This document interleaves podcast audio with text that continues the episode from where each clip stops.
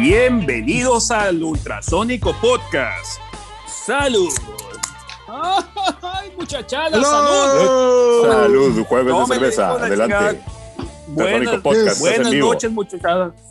Estamos en vivo en el Ultrasónico Podcast número 57 y traemos esta gran noche con un tema muy particular, un tema que le está agregando al, al Ultrasónico Podcast un poquito de color.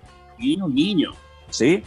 Y esta noche, pues para celebrar este gran tema, vamos a hablar de, de- del, blues y sus colores. Y para eso, mira, aquí saqué una matachín muy oscura, ¿sí? Que muy sabrosa, pero me arranco saludando a los muchachos. ¿Cómo estás, Josi? En, el patio blusero. Esta noche, patio blusero. ¿Qué rock en efecto, mi choco, buenas noches, buenas noches a todos. Podcast número 57, episodio número 57 del Ultrasónico Podcast. Un placer estar aquí. Pato, salud con esa muy buena cerveza de Cervecería Matachín, una cervecería de nuestra ¿Qué- localidad. Le mandamos un hace? saludo, por cierto, a Chava Gallegos, que hoy está estrenando tema en redes sociales. Búsquenlo. Ah, Nena, ayer. correcto. Fue ayer. un tema, sí, en Ujú. efecto, ayer, eh, un tema de corte bastante melódico, operón, pero muy bien hecho. Péguenle un llegue, buen chava, trae una onda muy chila, muy recomendado, ya ha sido Sí. eh, huésped de este ultrasónico podcast. Y pues bueno, esta noche no nos vamos a dedicar al pop, vamos a hablar de temas más oscuros y pues antes que eso, paso los controles y los micrófonos allá con Don Miguel Gómez Llanos y Valdés de las Altas Torres. Miguel, buenas noches, ¿cómo estás? Sí, señor. Sí, Muy bien, señor. amigos, muy bien. Aquí eh, empezando este episodio del podcast. Y fíjate que un dato que, que traigo por ahí que ya lo quería decir en los podcasts anteriores, pero hoy hizo mejor sentido porque estamos en el día 364 desde que se de- detectó el primer caso de, de coronavirus por acá en nuestro estado, ¿no? Entonces mañana se 3, cumple un 6, añito. 4. mañana se cumple un añito, pues y ahí si echamos memoria de cómo empezó todo este cotorreo, pues yo creo que nadie se imaginaba en lo que se iba a convertir, pero bueno, eh, nos da, también nos da oportunidad de, de crear este espacio virtual para cotorrear de música y es lo que nos tiene aquí. Correcto. Bueno, Así presenta a es. nuestro invitado, Miguel. Adelante, yo si te cedo el No, honor presenta- de no, presentar al pre- invitado, yo Preséntalo tú, cabrón. No, la neta yo no quería, pero bueno, ok. No, no, pues digo, pinche invitado de lujo, pues ya ha sido huésped de este podcast en algunas ocasiones, en episodios con mucho contenido, extensos, muy padres. Roberto Fernández, ¿cómo estás? Buenas noches, un placer tenerte por acá de nuevo. Chilo verte Ah. tomando un pequeño carajillo por ahí. Bienvenido, bienvenido al podcast. Pe- pequeño, entre comillas. No, muchas gracias por, por invitarme. Este, pues son masoquistas y aquí estoy. Este, a mí no me dieron matachín. Este, yo nomás veo al pato muy, muy a gusto empinándose eso. Y Así pues, es. Pues, pues bueno, pues que la ¿Estás disfrute. y- escuchando? Chava, Así- así es. Gallegos. Chava, No, no, no, Estamos- o, o sea, No, no, yo, no, yo, pues yo- es yo es- que- Es que está esta cabrón que nomás el pato tome, pues, pinche güey. Yo no digo que al pato le mandaron, le mandaron una remesa y la clavó toda. Exacto. No, la verdad es que estoy esperando que se haga bueno el depósito, si no ahorita me regreso a las Bud Light, ¿no? En este momento me regreso a las, las Bud Light. Pues, pues, nomás. Na- na- es, un mensaje, con- es un mensaje para el Chava Gallegos. Fíjate que Fíjate nomás está tomando aquí- pura chichona. ¿Cómo se llamaba la de la ley? Es cerveza chichona, no sé Ah, cuál. caray. Que el 6 costaba como 20 pesos. Y hace como dos años, ¿eh? Yo de, de esa categoría conocía la gallo y luego Milwaukee, pero la Ah, pues no sabía. cuenta, la, la gallo y la chichona son igual de, de- de- de lacras, güey. La misma chingadera, pero bueno. No, muchas gracias por invitarme. La verdad es que, este, pues, digo, me, me, me, me- me da un poco de pena, debo admitirlo, pero, pero con mucho gusto, si les sirve de algo, mi, mi compendio de, y mi, ¿cómo se dice? Mi disco duro lleno de conocimientos inútiles y que no me han sacado de pobre todavía. Este, Son pues, los adelante. mejores. Es el espíritu de este podcast, Sí. Roberto, lo acabas de describir muy bien. Ah, perfecto. Estoy en onda entonces. Así es. ¿Por dónde les place que empecemos a abordar este tema? Pues que, que pues si hablamos ¿De- de que el qué? blues es el, el papá del rock and roll y todo ese tema, pues como que hay mucho por dónde empezar. ¿Qué les parece? ¿Por dónde? Pues mira, vamos empezando por un poquito de la historia. Eh, este género musical, pues es un género que se origina en Estados Unidos con toda la comunidad eh, afroamericana. En aquel entonces pues eran esclavos.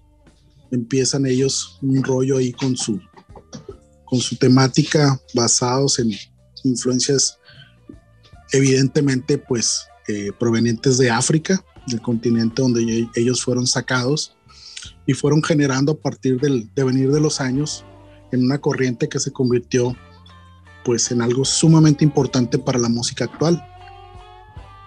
No obstante que eh, toda la cuestión del negocio y las modas y los marketings y la madre eh, hacen que cuando uno encienda la radio, pues pocas veces escuche este género, sigue estando presente en muchas, en muchas de las eh, canciones que se interpretan actualmente. Roberto, tú eres un, un, exponente, eres un estudioso, te has dedicado a conocer el blues como pocos en, en, en estas latitudes eh, y quisiera preguntarte ya en un, en un, aspecto más personal, puesto que te tenemos aquí enfrentito y calientito, eh, ¿cómo fue tu inicio en el conocimiento de este género? Sabemos pues eh, quienes te conocemos bien, que tu padre fue director de Radio UAS, la eh, estación de radio de la Universidad Autónoma de Sinaloa. Muchos años, tú mismo trabajas ahí, has hecho producción para varios programas y conducción, desde luego. Pero este género que es extenso, desde mi punto de vista, que tiene muchas, muchas vertientes, muchas variantes, eh, no se puede conocer en una sola oída de pocos artistas, ¿no? Entonces, tú al ser incluso cantante de, pues a mi ver, la única banda de blues que vale la pena en el noroeste del país, eh, ¿cómo fue que te fuiste iniciando en el conocimiento de, esta música? Pues, híjole, son, son, son dos, dos etapas, de hecho. La, la, primero, la, la donde me, me, topo con la música, ¿no? Eh, eh, yo creo que mi historia, de, perdón, de cómo fui a dar con, música de blues, eh, como, debe ser muy parecida a mi historia a la de mucha gente, la de muchas otras personas. Es decir, a través de grupos de rock. Entonces, el, lo primer, yo creo que el primer blues y que alguien me dijo que eso así se llamaba, aunque a mí me sonaba en ese momento, obviamente, estaba muy chico, era este un disco que me abrió, me, tronó la cabeza en muchos sentidos, no solamente para el blues, sino para el rock y para la manera de percibir un poco la música, ¿no? Que es el de Led Zeppelin 1. En, esa, en, ese disco vienen, bueno, vienen mil plagios. Yo que se puede hacer un, un, programa nada más de todo lo que se plagiaron en ese disco. Bueno, no es un plagio, digamos bueno, eso es hicieron, hicieron muy bien la tarea. Así es, vamos a dejarlo ahí. la cosa es que viene, eh, vienen varias canciones, específicamente dos y una con otra letra disfrazada de, una fue I Can Quit You Baby, la otra es You Choke Me, ambas de Willie Dixon. Y una que se llama este ay, se me olvidó el nombre, es la última, How Many More Times. How Many More Times, que es el, el, el, reacomodo de How Many More Years. Así es, para allá iba, que es una canción de, de Willie Dixon también, que, eh, que, que, que, interpretaba Howling Wolf y que en este caso, pues ellos tomaron la letra y cambiaron Years for Times y, y, así se la llevaron, ¿no? Entonces, alguien, no recuerdo ya quién, pero sí, este, sí, sí es como que, como que como que, ah, ok, eso es blues. Y yo decía, bueno, ¿y cuál es la diferencia de todo lo demás que estoy oyendo? o sea, porque finalmente el, el, el, toque Zeppelin es muy contundente, es muy, o sea, es muy absorbente. Estos vatos hacían suyo todo lo que tocaban, ¿no? Incluyendo Babe I'm Gonna Leave que, que no recuerdo, creo que también la tomaron de una canción folky por ahí. No recuerdo ahorita el, el autor, este, pero, pero también la volvieron de ellos. O sea, ellos eran tan, yo creo que el gran mérito de ellos era eh, toda proporción guardada muy parecido a lo que hacía Joe Cocker, que es tomar cosas conocidas y reinterpretarlas y hacer una capirota y regresarla en otra forma, en otro empaque y, sobre todo eh, hacer que te olvides del original, que es muy que es muy muy común. Entonces, eso ese fue un inicio contundente, ¿no? Para mí. Este, y, obviamente pues le empiezas a rascar, empiezas a buscar y, y básicamente yo creo que ahorita caigo en cuenta que finalmente el mejor blues que escuché yo, mejor, mejor dicho, el mejor blues para empezar a escuchar blues, no es el blues negro, porque realmente sí es difícil de, escucharlo.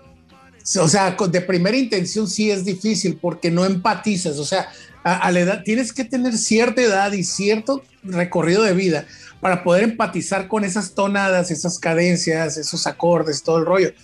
Entonces, no, como que lo mejor momento para iniciar es, es el, el, el, el, blues que nos regresaron los ingleses este, en, los 60 Entonces, Led Zeppelin definitivamente fueron uno, los Yardbirds, este, está eh, pues John Mayall y los Blues Breakers, estaba pues, de donde salió Eric Clapton, luego Eric Clapton con Cream, y bueno, podemos hacer muchas cosas, pero sobre todo la banda más importante de todo el universo se llama The Rolling Stones. Así es. Que, que eran tan devotos a este asunto que, que, no solo el nombre de su grupo es una canción de, de Muddy Waters. De Muddy Waters. No solamente eso, sino además dedicaron gran parte de sus primeros discos a grabar estándares de blues. Okay. Incluso eh, el mejor momento que yo he visto en video de toda mi vida, de toda mi vida, eh, tiene que ver con los Rolling Stones y con mi cantante favorito, que es Howling Wolf, definitivamente, que es un momento donde invitan a los Stones en Estados Unidos a un programa de televisión y ceden, y, creo que tocaron y hacen su participación, ¿no?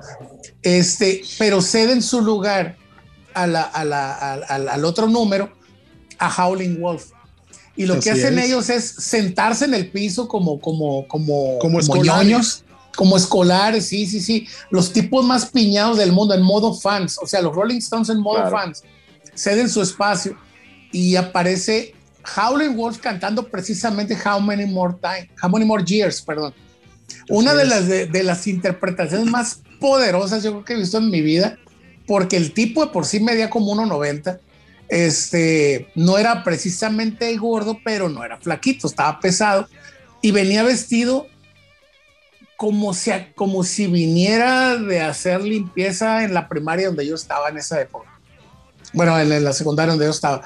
O sea, ropa de calle normal, creo que hasta plumas haber traído en la bolsa, este, no sé, algo así. Ese es mi video favorito de todo el universo y lo puedo ver todas las veces posibles porque e, es un momento, ahora sí que es un momento, es pura pinche imagen eso. Esa onda es, es como decir, o sea, estos vatos con el grupo más importante de toda la historia chingan a su madre los Beatles, los Rolling Stones, este, e, en modo fan, este, como decía Wainsworth, eh, we're not worth it, o sea, reverenciando a un vato que ni siquiera ganaba para comprarse ropa para ir a tocar ahí, pues.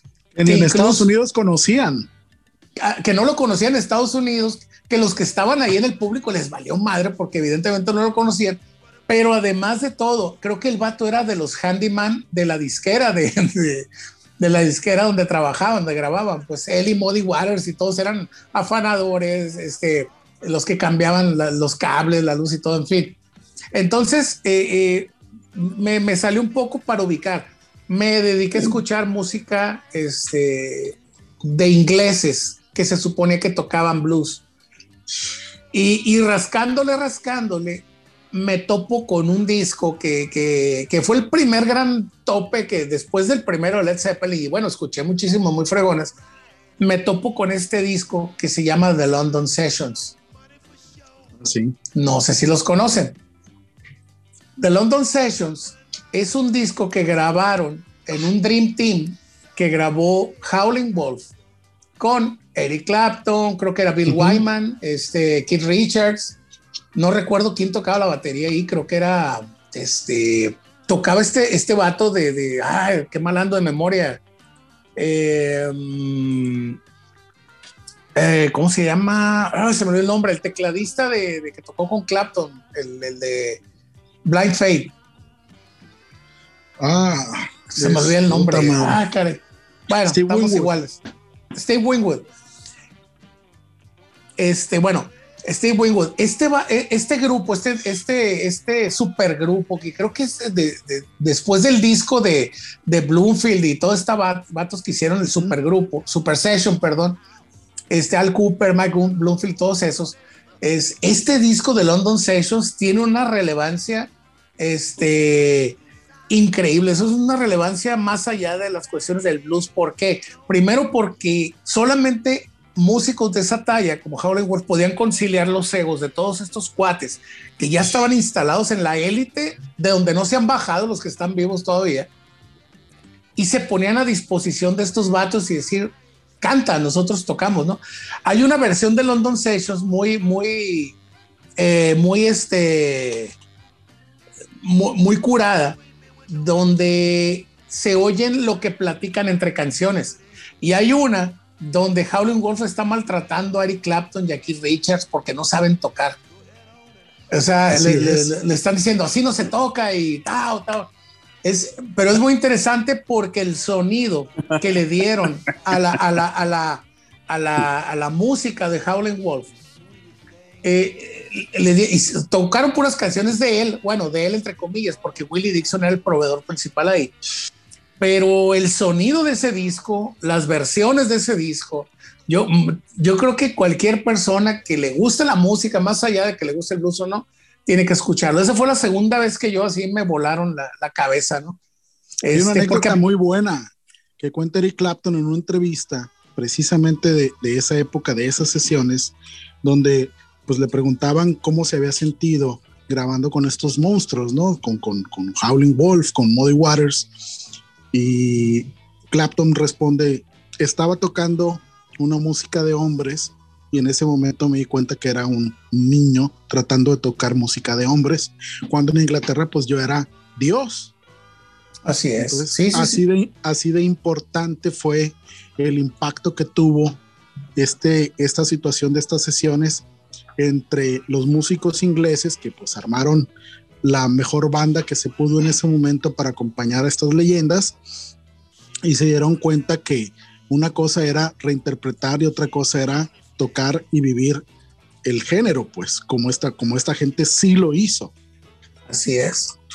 Es muy curioso porque el, hombre blanco, y, me, no, no me voy a poner a hablar así, sino que lo, aquí estás de acuerdo que tenemos que separar el blues blanco del blues negro, porque no suenan igual no suenan igual y se caracterizan por una cosa muy chistosa. Los ingleses fueron los que determinaron que el blues era un género para tocarse con guitarra. No es que antes no se haya tocado con guitarra, pero la guitarra o los instrumentos con cuerdas era lo más cercano que había en ese entonces eh, eh, pues para tocar, digo, se les perdió alguna guitarra, pues la agarraron. De hecho, el, cuando, cuando la, gente de, color empezó a usar eh, las guitarras, este, yo siempre he pensado que fue como una gran venganza, porque si, si, si ustedes escuchan la manera en que toca estos cuates, así como aporrean el piano, aporrean la guitarra estos güeyes. O sea, no, no, muy percusivo. Así es. Eh, eh, y, curiosamente, ahorita que lo mencionas, la canción más heavy de blues que he escuchado yo no lleva guitarra, no lleva bajo, no lleva batería, solamente está House aplaudiendo y cantando, diciendo eh, una letra fuerte que se llama Grinding in Your Face, que es, es una de las canciones más heavy así que he escuchado eh, primero por el sentido, por la intención, el tipo de lenguaje de la época y todo, y sobre todo porque el vato no se acompaña de música.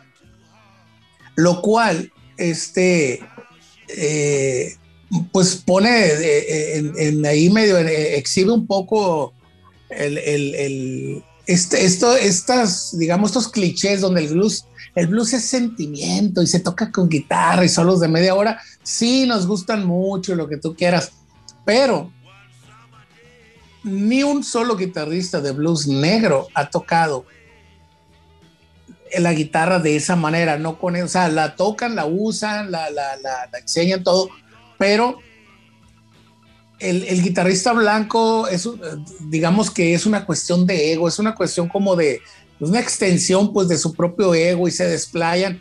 La prueba de eso es que, por ejemplo, en la película de, de Crossroads, el duelo entre final de, o sea, es Steve Vai que pues digo, sí, se toca, es virtuoso el vato y todo, pero ese güey no toca blues, pues. Y el otro güey, oye, Roberto, mande.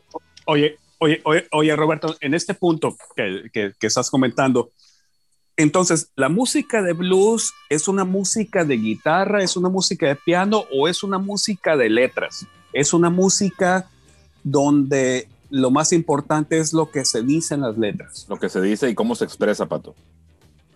Exactamente.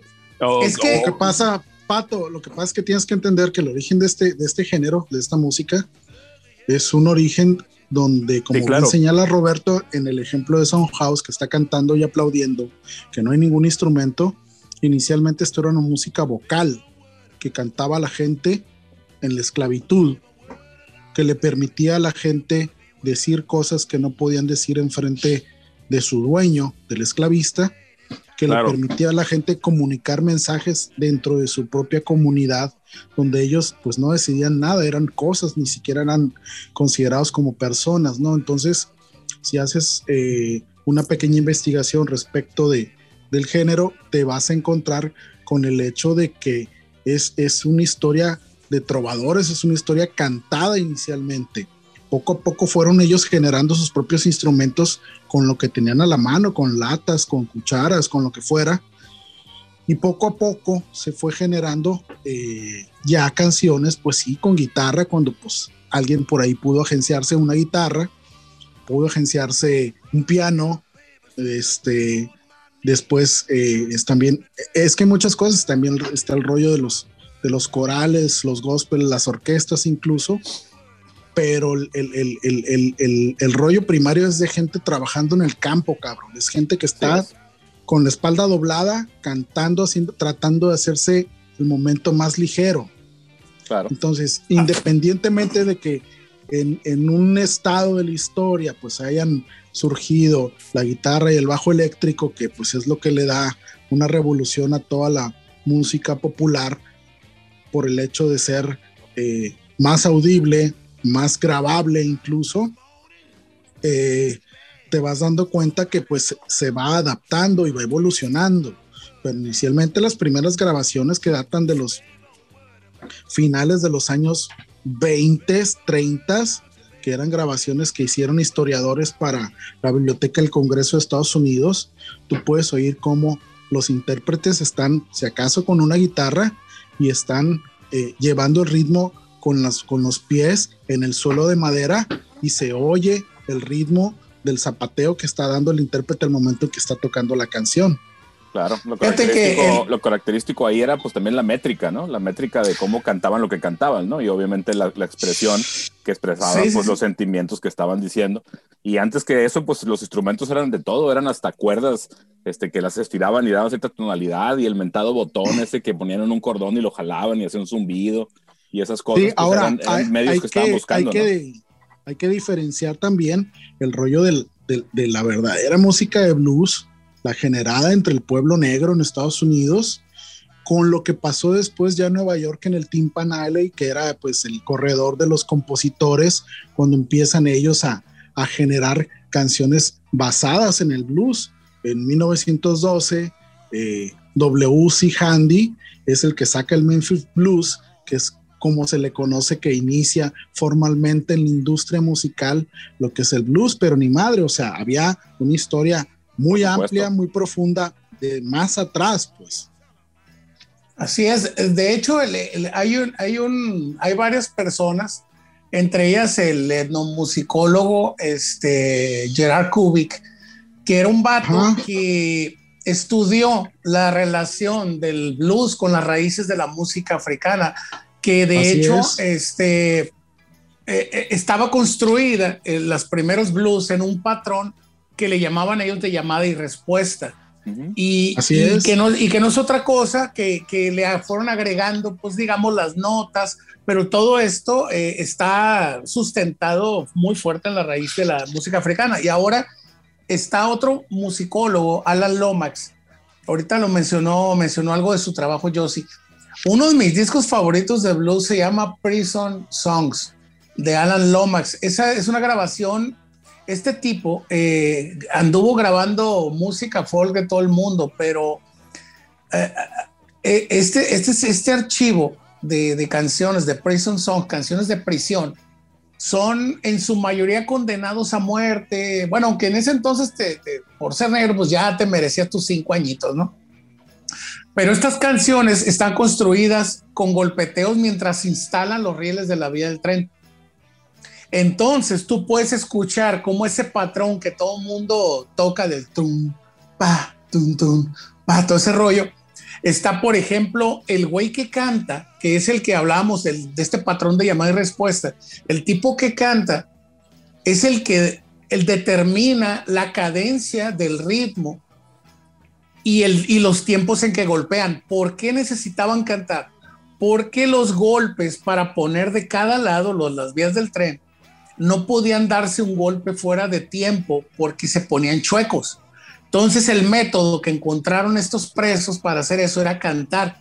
Entonces haz de cuenta este, que estaba el tipo cantando da, da, da, y empezaron a golpear. Trum, pra, trum, pra, trum. Y eso que se escucha son los martillos con los clavotes que se me olvida poniendo durmientes, pues. Y, y, y esa era la razón, o sea, el ritmo les daba el momento exacto de golpear para que quedara bien instalado eso. Anécdotas como esa hay muchísimas, ¿no? Y, y, y es donde de, que eh, son los, digamos, los orígenes humildes de, de, del blues, ¿no? Que, que desgraciadamente, pues es como mucha gente por muchos años decía que era como la respuesta del esclavo al reto de la opresión, precisamente por este, este certificado de humildad que le daba el origen de esto, porque incluso cuando se llegaban a hacer toquines o conciertitos, eran los rastros en el Killing Floor que le llamaban, este, en rastros, en todos esos lugares donde pues ahí desollaban vacas y vete a saber qué más, y pues nadie entraba ahí, los únicos que entraban eran ellos. El, problema del esclavo estadounidense, del que llegó a Estados Unidos, a diferencia del de Cuba, el que llegó a Nueva Orleans con los franceses, es, que a estos güeyes no les permitieron conservar ni su religión, ni sus, ni sus creencias, ni su música, ni nada. Entonces a estos sí los torturaron. De, no es que a los otros les haya ido bien, pero a estos les fue peor, porque por ejemplo en Nueva Orleans les permitieron eh, crecer culturalmente dentro de la opresión y todo les, les permitieron crecer cultural, musicalmente de ahí que incluso Nueva Orleans tenga su propio estilo de blues, lo que es el Zydeco, que le llaman, Así que es, es, una mezcla de instrumentos franceses como el acordeón y otro tipo de cosas, eh, algunos alientos, las bandas, ese tipo de bandas este, eh, que después derivó en, en, en unos eh, en ensambles de jazz y todo ese rollo. Y en Cuba, que pues ya conocemos todo lo, lo, lo que pasó con la, que todos tienen en, en sus raíces África. La diferencia es que los esclavos del sur de Estados Unidos, específicamente Texas, este, Mississippi, toda esa parte, este, no tuvieron nada, tuvieron que recrearse, reinventarse de cero. Em, y empezaron a, a, componer canciones, a inventar canciones. Y como todo esto se inició en la miseria, en muchos lugares muy jodidos, los campos de algodón, la pizca y todo eso, este, pues no había letras felices, pues. Entonces, no, claro. Sí, adelante, adelante. De, de hecho, eh, ahorita que mencionas eh, a todos estos, es, estos aspectos, hay un, hay un musicólogo de la Universidad de Mississippi que se llama Adam Gusov, que tiene un trabajo que se llama La expresión del blues y el, y el ethos del blues, donde narra todo esto que está señalando y respecto de lo que se refiere a la llamada y respuesta, que es una parte muy importante en este género, dice, y cito, en términos filosóficos, la llamada y respuesta dicen, si tú estás sufriendo, yo estoy sufriendo, estamos sufriendo, así en plural, y escuchas mi sufrimiento y respondes a él como yo escucho tu sufrimiento y respondo a él. Sacamos el sentimiento, le damos un aire público ritual, le damos forma, una forma poderosa, elegante y expresiva, y al hacerlo, nos ganamos una victoria sobre las cosas malas que nos han sucedido. La música que hacemos es más poderosa que las cosas que están tratando de hacer con nosotros. Es que e, es que es cierto, o sea, como bien dijiste, W.C. Handy, este, cuando aparece con su Memphis Blues, a pesar de que ya había canciones que traían esa palabra, debo decir, está una que, ah, bueno, se llama I Got the Blues, pero sí, que la canta Antonio Mayo. Sí, ah. el, nombre es como el medio latino, este güey. Este, y está eh, Mami Smith con una canción que se llama Crazy Blues, pero la primera canción formal grabada, distribuida ya como una especie de género, fue precisamente el W.C. Handy. El problema de, de, de Handy, bueno, no el problema, es que, como bien mencionamos ya, la inspiración era pues la vida depre, ¿no? Los barrios jodidos, este, eh, los campos agrícolas, todo ese rollo. Eh, pero fíjate que hay dos puntos de partida bien interesantes en esa misma época, este, que a mí personalmente me llama mucho la atención. Uno, evidentemente, no, no voy a mencionar a ni, ni a Son House ni a Robert Johnson, porque esos vatos se merecen aparte todo un rollo, ¿no? Pero, hay dos, ah, pero hay dos puntos que a mí me llaman la atención. El primero fue el disco de Blind Willie Johnson, que se llama Dark Was the Night que, que, yo podría decir, eh, desde mi muy humilde eh, opinión, que fue el primer disco conceptual de la historia, sin pretenderlo, obviamente, ¿no? Este Blind Willie Johnson fue un tipo que le quemó los ojos la madrastra cuando era niño, porque el marido le, el papá de este vato le está poniendo los cuernos. Y lo que sucede es que este vato, lejos de, de, de, de, buscar y encontrar rencor, en, eh, generar odio en la vida, de, en su vida, el tipo compuso eh, uno de los discos más bonitos espiritualmente hablando, incluso con, muy alejado de estos sufrimientos, de estos planteamientos que traían, ahí sí que son House, eh, Robert Johnson, que traía Memphis Mini, que traía este, Mami Smith, W.C. Handy, todos ellos. Este, Blind Willie Johnson lo que hizo fue eh, ¿cómo se dice? Eh, aportar la parte espiritual del blues. No, no era gospel, era blues como tal.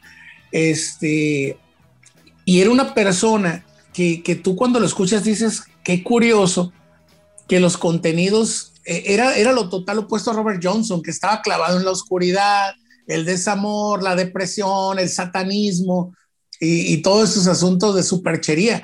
En cambio, Blind Willie Johnson lo que hizo fue cantarle a Dios, eh, reflexionar sobre, sobre lo que conocía de la Biblia, este, hacerse cuestionamientos filosóficos como de qué, de qué está hecha el alma del hombre, que es una de las mejores canciones que he en mi vida, este, y, y, cosas así. El otro punto interesante es cuando eh, County Colin y es, ay, se me los nombres, son muy malos para los nombres. Eh, James Langston, era, estos dos, estas dos personas lo que hacen es introducir la poesía en el blues. Empiezan a componer blues, pero con otra intención completamente diferente, también alejada de, de, todo este rollo tan mundano. Eh, salud, salud, salud, con tu cerveza matachín que no nos compartiste. Este, y, y es muy curioso porque, por ejemplo, el, sobre todo Langton Hughes se avienta unos rollos bien densos que incluso para esa época eran, o sea, ahorita todavía suenan así como bien espesos, ¿no? Decía, hay una canción que dice, Don't forget, eh, decía, no olvides eh, que la muerte es un tambor que redoblará hasta que los últimos gusanos acudan a la llamada.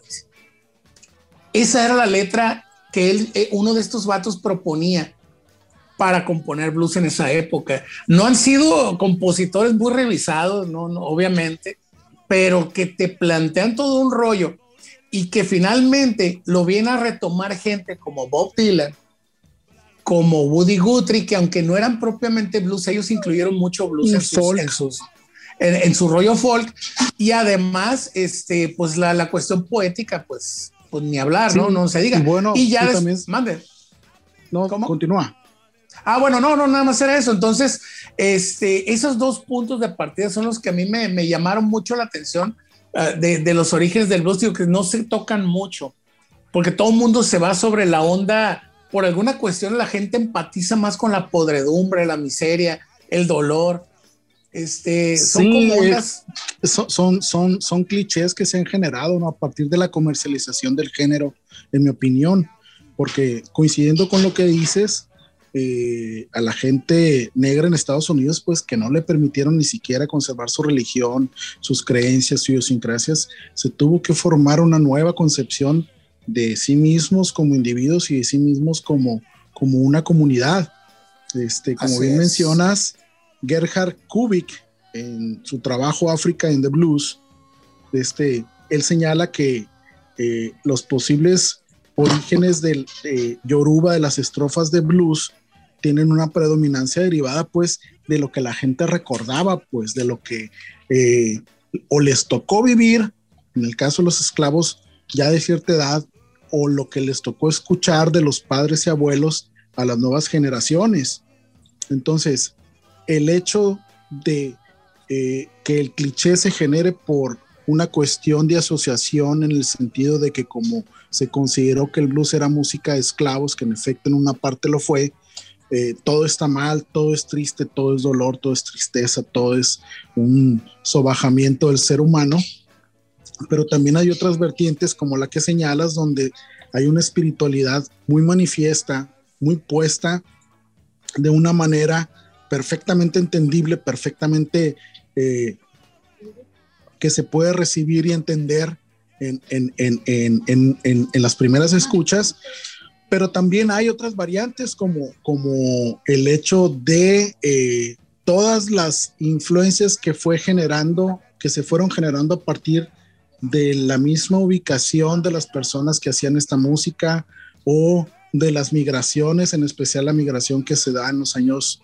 eh, 20, 30 hacia el norte de Estados Unidos, donde empiezan a generarse pues la corriente del Chicago Blues, que es con más vientos, otro tipo de instrumentos, y el refuerzo de la parte sureña con, con, con, con el blues más rural o los boogie boogies que salieron por ahí y que generalmente tenían pues aceptación en los propios círculos locales donde ellos, ellos eh, se daban, pero eh, hay corrientes dentro del blues importantes como la corriente eh, de la picardía que tiene el blues en muchas de las canciones, en muchas de las letras, en muchas frases que incluso hasta la fecha se siguen utilizando y que la gente ni siquiera conoce, ¿no?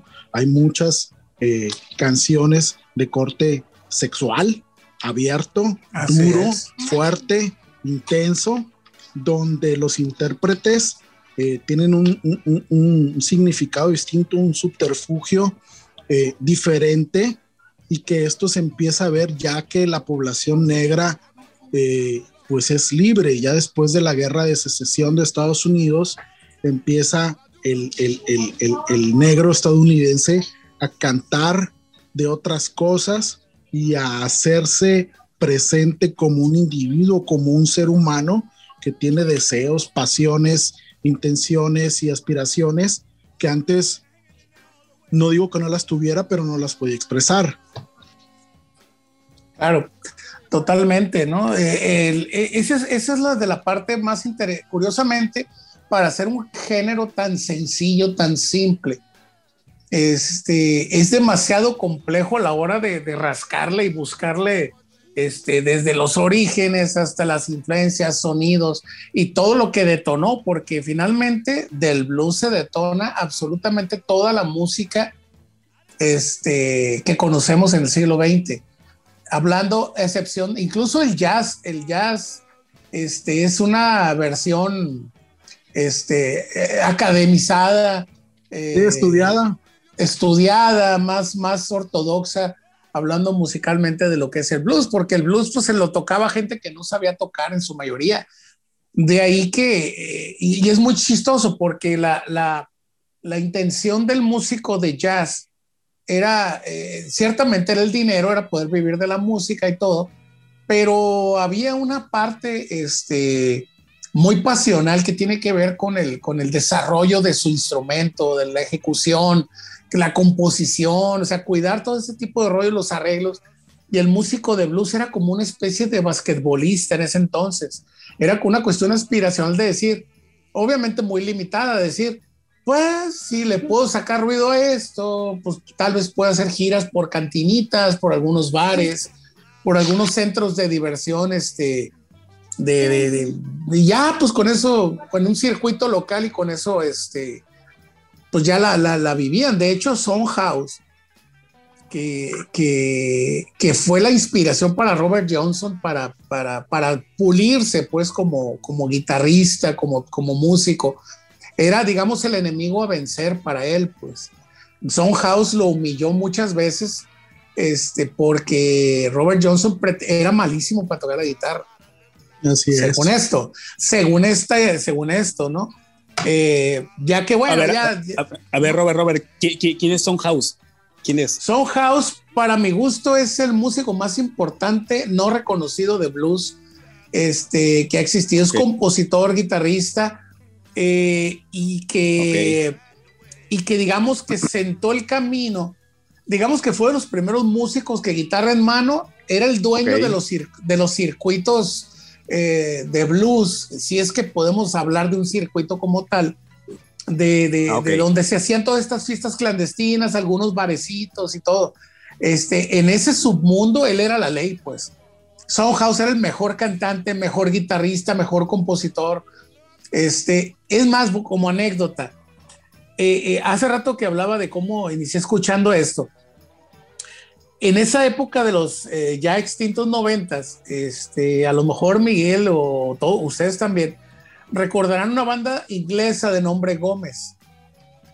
Y, y, es uno de mis grupos favoritos, ¿no? Pero de pronto escucho, leo la letra de una canción que yo entendí algo que me sonaba muy familiar y dije, a ver, le voy a rascar y busqué la letra. Y es una canción que se llama Rhythm and Blues Alibi, se llama la canción. Y la parte del coro, de la estructura, dice el vato, el que canta, dice, eh, buscando, eh, buscando historias que seguramente ya se contaron, dice. Y es por eso que no puedo ver a Son House a los ojos. Es lo que dice la canción. Es, de rol, ¿no? Es como, es como repetirte ante Dios, pues. Sí, porque House lo que hizo fue decir, eh, prácticamente redefinió, sin proponérselo, obviamente, porque pues, no creo que pretendiera eso, eh, redefinió el blues a como lo conocemos. O sea, él fue el que dijo, pues las canciones de blues para que se oigan bonitas con guitarra, así va a ser la onda. Pero te digo, fue sin proponerlo como tal. Es el que empezó a tener sus canciones mejor estructuradas a pesar de las limitaciones de la época y todo el rollo. Y Robert Johnson aspiraba a sonar como Son House.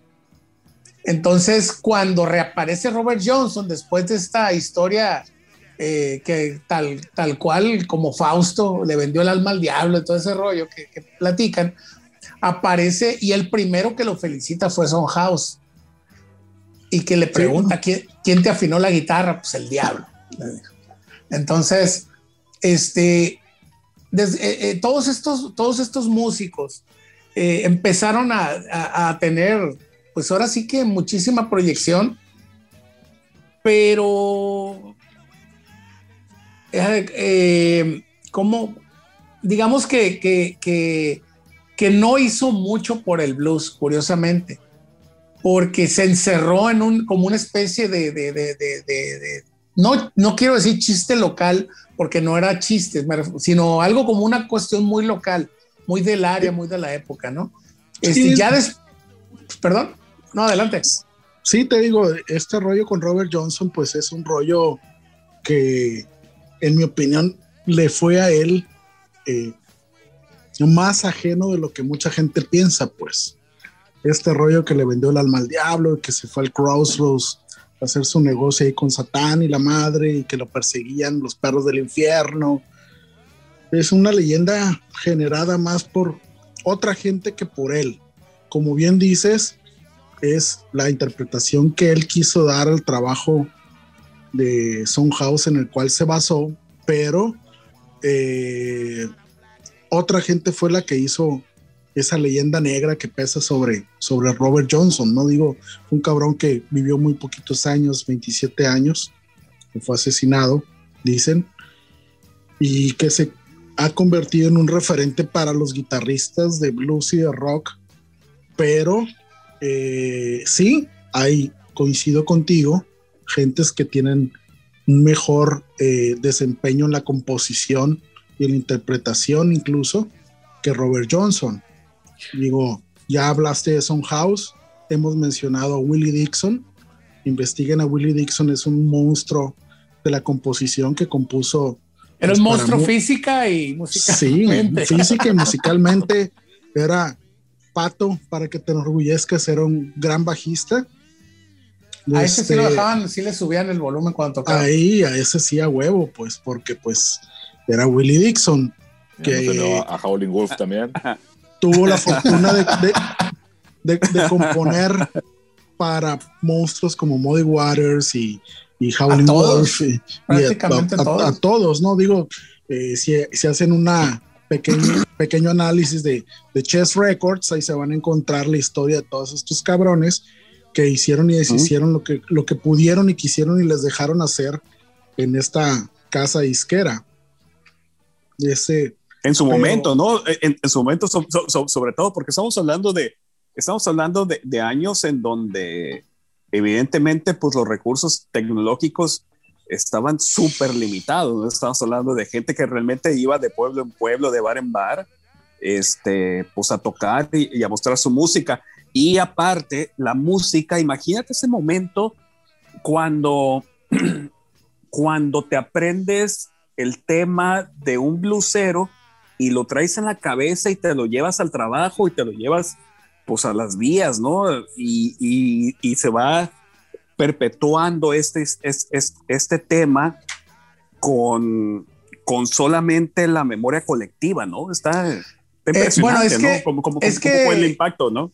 Sí, sí, sí, es que es una cosa muy rara. De hecho, el, el, éxito de Robert Johnson, una vez que regresa ya como este músico superdotado, que le atribuyen este, su desilusión al cristianismo y que encuentra la música y la soledad, este, ya sabemos, ¿no? Y encontró al diablo. La realidad es que el éxito de Robert Johnson no era nada más a través de sus canciones, lo que pasa es que este vato, al igual que tenía como que el mismo rollo que tenía Mozart, este, toda proporción guardada, eh, de que poseía una memoria, ¿cómo le llaman? Memoria idética, e idética, mm. donde Robert Johnson escuchaba una canción y la tocaba. Solamente una vez y las empezó a repetir. Entonces los conciertos de él eran, puta, tocaba las canciones de todo mundo, según dice, de, de quien le daba la gana, siempre y cuando la hubiera escuchado una vez, porque efectivamente, como dice el pato, pues eran grabaciones de cera y no todo el mundo tenía los aparatos para escucharlos y no todo el mundo grababa. Y a eso agrégale, pues que pues era gente que estaba más preocupada por comer que por comprar un aparato. Claro. A lo más es que tenían su radio por ahí, este, pero pues esta gente no participaba en radio. Entonces tenías que confiar en la memoria del músico para que te tocara aquella canción que no sabes cómo se llama, que escuchaste alguna vez, que llegaste todo madreado a trabajar, te tomaste tu, tu moncha en la casa sabrosón y decías, ah, mira, qué buena rola, pero no sé ni y de quién sabe. Simón, ah, ah, vaya, vaya, pero yo apelo, o sea, pero, pero, pero, a lo que yo apelo es a la memoria colectiva del público ah, que vaya escucha un, o, que vaya escucha un tema y dice, ah, ese tema habla de, de algo que me relaciona a mí y que a final de cuentas ese tema se volvió a final de, de esos tiempos, de esos años, como ah, un tema de quiero que toques esta canción, ¿no? Sí, sí, sí. Lo, que, lo que pasa, Pato, también es que para dar un poco de contexto a lo que mencionas, hay que tomar en cuenta que en la época en Estados Unidos, en, en, en los momentos que se vivían en la sociedad, había un conjunto de leyes que se conocieron, que se conocen todavía como Jim Crow, leyes Jim Crow. Ah, sí, sí, sí, sí. Jim Crow era un personaje que generó un comediante blanco donde él crea un, un, papel de un negro para satirizar a los negros, se pintaba la cara de negro, este comediante se llamó Thomas Darmouth, si mal no recuerdo, y a raíz de ahí, de ese personaje Jim Crow, es que se generan todas estas leyes que son pues la segregación eh, en Estados Unidos, los, los, los, toda la separación social eh, de, de, la población negra y donde no les permitían pues presentarse en los mismos espacios, tenían que ser en bares de mala muerte, en muchos prostíbulos, en, graneros. Y como dice Roberto, pues eh, a este eh, género se le empieza a grabar hasta pues pasada la segunda mitad de, de los años 20 del siglo pasado y es cuando se empieza a conocer en realidad qué era lo que sucedía con la música de este género. Sí, Pato. Adelante. Oye, mira, con toda proporción guardada, como, como, estamos hablando del, tema del blues, traigo una, una duda, ¿no? este, y con todo respeto al, al, tema que, es, que estamos tocando esta noche de podcast, el blues sería como el equivalente de los corridos de Estados Unidos. Sí. Sí. O sea, totalmente. o sea, sí son los corridos de Estados Unidos de pues de su época, de ellos. Más, que, más que los corridos, este, eso es algo los versificadores, Pato. Sí, en algún momento lo, lo platicamos, el, yo sí, yo hace muchos años sobre este rollo, de que hay muchos paralelismos no solo en la música, porque si tú te fijas, el sur de Estados Unidos es el norte de México y comparten estilos musicales. Por ejemplo, la música Tex-Mex es blues ranchero, vamos a decirle. Es una especie de blues ranchero, porque te encuentras canciones que si tú les cambias solamente eh, la intención, ni siquiera los acordes, nada, solamente la intención es, puedes tocar un blues en español con temas, eh, pues de esos, ¿no? De los que tocan en, esa parte. Ahora, eh, por ejemplo, hay, hay muchos paralelismos muy fregones. Por ejemplo, el uso del acordeón en Nueva Orleans y en, y en, algunas partes de Texas, este, pues no es muy diferente a lo que hace Ramón Ayalo, los Tigres del Norte, con su, con su, con su música. Por otro lado, las canciones, por ejemplo, hay una canción que es, que es una joya de canción que se llama eh, One Kind Favor. Este, que, que habla donde una persona le pide un favor a quien lo escucha y le dice, solo te pido un favor, o sea, asegúrate que cuando muera mi tumba esté limpia. Solamente eso, o sea, no quiero un funeral fregón, no quiero una despedida chingona, nomás asegúrate que mi tumba esté limpia. Y si tú escuchas la canción de Miguel y Miguel, que no sé de quién será, que dice una cruz de madera de la más corriente, habla exactamente de lo mismo, es la misma canción, y te puedo asegurar que esos vatos no la han escuchado, la, la, de la que estoy hablando, pues. Hay muchísimas, no, muchísimos, eh, o sea, comparten muchos lugares comunes en el mejor de los sentidos y comparten ese principio de universalidad que es lo que hace grandes a todas las obras literarias, literarias, musicales y de todo tipo. La música del norte, por ejemplo, tú escuchas lo que hacen los en la sierra y escuchas lo que hace, por ejemplo, es más, no ir muy lejos, regresemos a Robert Johnson. El sonido de Robert Johnson, todo esparpajado aparentemente, parecía que estaban sonando como tres güeyes al mismo tiempo, realmente era uno. Entonces, eh, es muy similar el sonido, por ejemplo, de Mississippi Fred McDowell en algunas canciones que al sonido un poco de los, de los Miguel y Miguel, de toda la música sierreña comparten mucho ese gusto por la guitarra de ese tipo, con ese tipo de sonidos.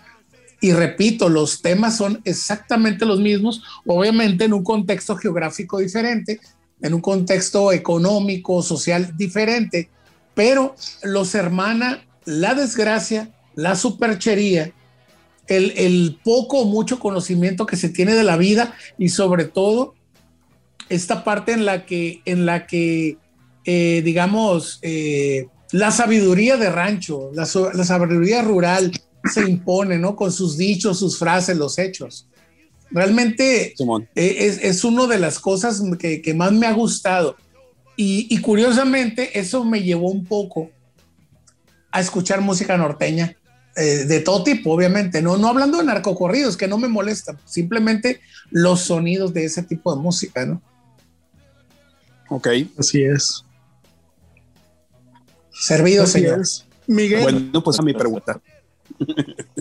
Sí, totalmente. Muy bien contestada, muy bien contestada mi pregunta. Gracias, muchachos. Bueno, digo, ya me una matachín. Claro que sí. Recordemos que pues también la, la música en algunos momentos, incluso pues en tiempos de la revolución y eso, pues los corridos eran las noticias, ¿no? Entonces, Así en es. alguna vertiente de, de la expresión, pues una, una, algún suceso que, que alguien consideraba que había que perpetuar o platicar a, a través de la música, pues se convertía en eso, ¿no? En una canción. Y La, la, Che- la, Che- la Chess Records, creo que, creo que era la Chess Records, no sé recuerdo si fueron ellos o fue otra disquera, disculpen mi mala, pésima memoria. Sacaron una serie de grabaciones que se llaman The News and the Blues.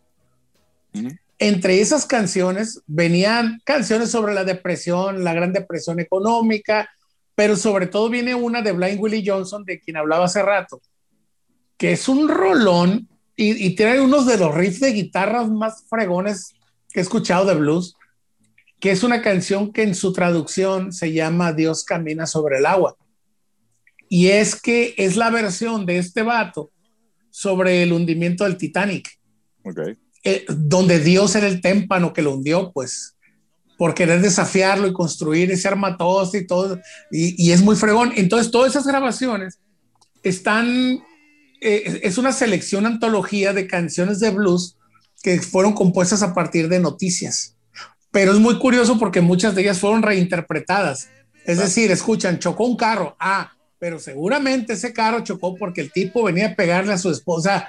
Hasta le armaban unas historias ahí, unas colotas bien fregonas. No se cuenta la Rosa de Guadalupe, pero, pero chilo.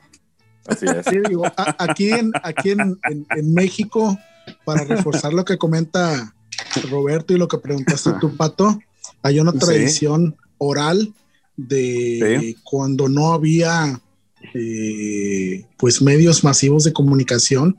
Existió, Sí. en, eh, por ejemplo, aquí en Sinaloa, en el sur del estado, hubo lo que se conoció como versificadores, que eran tipos que iban de pueblo en pueblo buscando ganarse el sustento, dando las noticias en forma de versos.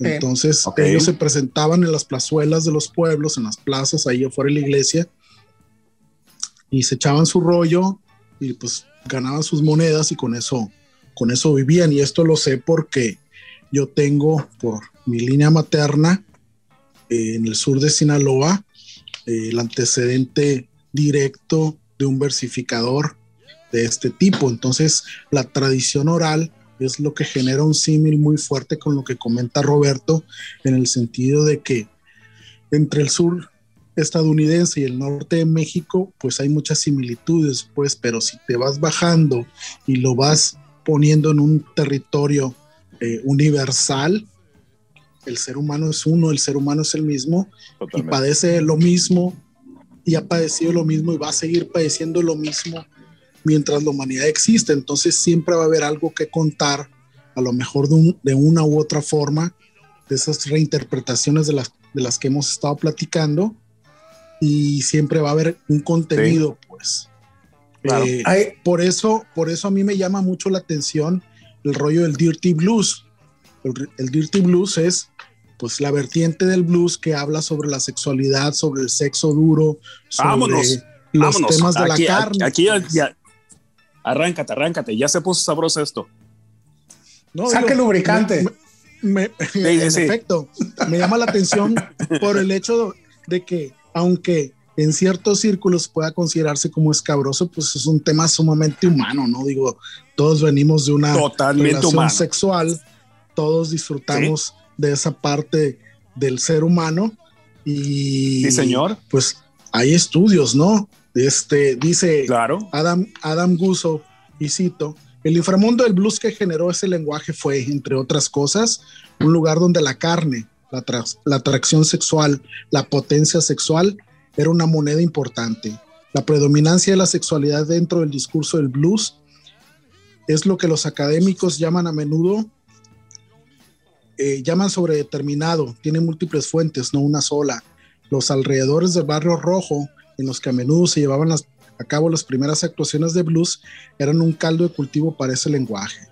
Las duras vidas diurnas centradas en el trabajo los miembros de la audiencia de blues negro hicieron de los placeres corporales un tema atractivo. Las consideraciones comerciales también incentivaron las excitantes canciones de blues una vez que Tim Panaley se subió al tren del blues en la, década, en la década de 1920.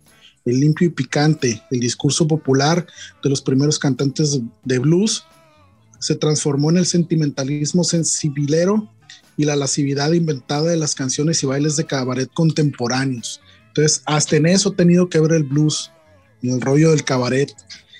Y ejemplos de este tipo de canciones, pues hay muchísimas, ¿no? Este, por ahí hay eh, ahorita una película que pueden ver en Netflix basada en un exponente del blues, Ma Rainey, donde ella canta canciones de este corte, ¿no? Entonces, eh, pues busquen nada más Easy Rider de 1924 y se van a dar cuenta que eh, de lo que estamos hablando. Hay una expresión muy utilizada que es el moler café, lo comentábamos por la mañana, Pato, de este que se refiere pues al acto sexual, o sea, al hecho de coger así, burdamente. Ay, no. Lo, lo que, ay, cállate. escoger. Entonces, y, y, y, te pones a hacer un, un, listado de estas canciones y vas a encontrar, pues desde aquellos años hasta la fecha, incluso pues... Es correcto. Eh, hay canciones enteramente dedicadas a, a, a, este tipo, ¿no? Con, con gente como Matt Rainey, como Bo Carter, como Memphis Mini, eh, como Little Johnson. Completamente dedicadas a, a moler café. Com completamente dedicadas a moler café. O, o té. Entonces, hay, hay una o situación té. ahí bastante particular porque Ajá. en este género, eh, creo, como en ningún otro musical, se ha eh, generado la situación de tener eh, exponentes que se dediquen precisamente a esto, pues. Digo, no enteramente, no va a ser un concierto a, a escuchar canciones de, de sexo ah, claro. todo, todo, el, todo el concierto, pero claro, sí claro. con una marcada eh, influencia y una marcada eh, predilección por este tipo de, de, de, de temas, por este corte eh, tan, tan, tan humano que en mi opinión va enriqueciendo, uh -huh. pero en mucho, lo que es eh, el género. Pero además de eso... Oye, oye, oye, yo sí, para, para, para nuestros podescuchas, menciona un, un, un, par de temas que, que hablen de esto, de moler café, para que puedan escuchar. Para, para, para que lo busquen temas. en Spotify, en sus... Eh, ¿Como cuál? Chilo. Sexual. Pues, Chilo. CC Rider. De, Ma Gobi, de Gobi. Marraine. De este, está, hay, está, hay, unos, está, hay una oda al, al, al, al, sexo que provee una persona con sobrepeso que se llama 300 Pounds of Heavenly Joy, donde básicamente Vámonos. se resume a de que no importa el tamaño, sino el empuje y el tonelaje que lo soporta. Ah. Hay canciones, Pato. con, con, este tipo de títulos, ahí te va. Genial, genial, genial. If it don't fit, don't force it, de Little Johnson. Ok. Si no, si no cabe, no lo fuerces. Ok. Ca canciones como, por ejemplo, esta de Blind Boy Fuller, que se llama I Want Some of Your Pie. Quiero un poco de tu pie. Uh -huh. Y el pie, pues ya te imaginarás a qué se refiere. La de You Shook Me también ahí dice, ¿no? You Shook Me, o, o, o, por ejemplo, regresando a Led Zeppelin, The Lemon Song, que es una canción derivada también de un estándar de blues, donde dice, apriétame limón hasta que el jugo corra por mi pierna, pues. Sí, o sea, así es. Son, son, son, son letras explícitas que se generan a partir de la exploración de la propia sexualidad de la humanidad y donde eh, van generando un contenido, ¿no? Y un contenido, desde mi punto de vista, importante dentro del género, muy importante, que creo que en la actualidad pocos exponentes del género tratan de, de, de, de, tener entre sus presentaciones rolas de este tipo, no ser que sean ya estándares muy aceptados por el público en general. Así es. Está, por ejemplo, hay una canción muy controversial que es este, la de la de Backdoor Man, original ah, sí. de Willie Dixon, que mucha gente pensaba que hablaba, que hablaba del Sancho, del vato que se escabullía por la puerta de atrás, pero realmente es el sexo anal. Por eso se llama Backdoor Man. Así es. quisiera, quisiera citar, ya para cerrar este tema de Dirty Blues, un, párrafo que me ha gustado mucho de este, de este musicólogo de Mississippi, Adam Gusso. Dice, fue uno de los dominios más tangibles en el que se actuó sobre la emancipación y a través de la cual se expresaron sus significados. En otras palabras, el significado sexual juega un papel central en la expresividad del blues porque el derecho a coquetear, perseguir, romance, emparejarse y violar al amante o amantes de su elección fue una forma clave en la que vivieron los sureños negros nacidos libres. Sabía su libertad. El amo de esclavos ya no tenía el derecho a seleccionar a su pareja y mantenerlo en la granja. Todo trata de ti y de mí, cariño. Es decir, esta expresión del dirty blues ya se da, ya se genera cuando el negro deja de ser esclavo, el negro ya es una persona y es un hombre con deseos, aspiraciones y, y, cosas por hacer, y es una expresión de la individualidad propia de una comunidad a la cual estuvo negado todo en la vida, pues. Entonces, desde mi perspectiva, desde mi opinión, desde mi forma de ver las cosas, es una vertiente en el blues que explora la libertad del hacer y del decir dentro del género, pues, y como expresión humana, finalmente. Así es. Vaya, vaya, vaya. Fíjate que, bueno, no, nada. Aquí lo estoy escuchando. Nada más, me, me, estaba acordando de esta expresión que de pronto se usa que es dormir a pierna suelta y dormir a pierna suelta eh, se refiere a este tema de los esclavos, en donde finalmente cuando un esclavo era, eh, era recompensado a dormir a, a, piernas sueltas, lo soltaban, les, le quitaban el grillete y lo dejaban dormir una pinche noche a pierna suelta, pues. Entonces, seguimos usando esa, expresión de dormir a pierna suelta, pero... Ni tanto, pero sí. No, estaba pensando eso. Sí, bueno, exactamente. Oigan, está recapitulando de, cómo el blues, este, de alguna forma, fijó las reglas o, cómo se podía mover este tema de la música. Obviamente, pues tiene que ver cuando llega el tema de las grabaciones y que se convierte en, en un producto, el blues, ¿no? Entonces, por ejemplo, historias como la de Robert Johnson, de que está en el Crossroads vendiendo el arma al diablo, pues también viene a influenciar a, al rock de otras décadas, eh, con, con, todo este tema de, relacionar la música con el diablo para darle un, rollo así como prohibido, el tema este de ver al, músico sobre el escenario, pues con, como si fuera un, un ente eh, poderoso, místico, un dios sexual incluso en algunos casos y todo eso, y eso se viene, se viene repitiendo pues hasta la fecha, ¿no? De hecho, el, el, el, blues tuvo al primer rockstar de toda la historia, que fue este, Screaming Jay Hawkins. Es un vato que pegándolo un poco con este tema del sexo, este tipo murió con 76 hijos. Y de hecho hay una fotografía que ustedes la pueden googlear, donde, que se la tomó unos días o unos, un tiempo antes de morir donde están con todos ellos reconocidos y mantenidos. O sea, era un vato que, que además eh, eh, era un rockstar por muchas razones. Primero por, por lo, lo, lo, exuberante de su música, su versión muy particular, un poco cabaretera, retomando a lo que mencionaba hace un momento, hace, hace un rato, y, y por otro lado, este, lo exótico. El vato salía con taparrabo, con un hueso atravesándole la nariz, salía de un ataúd vestido como Drácula, este, traía un bastón con un cráneo en la, en la, parte de arriba.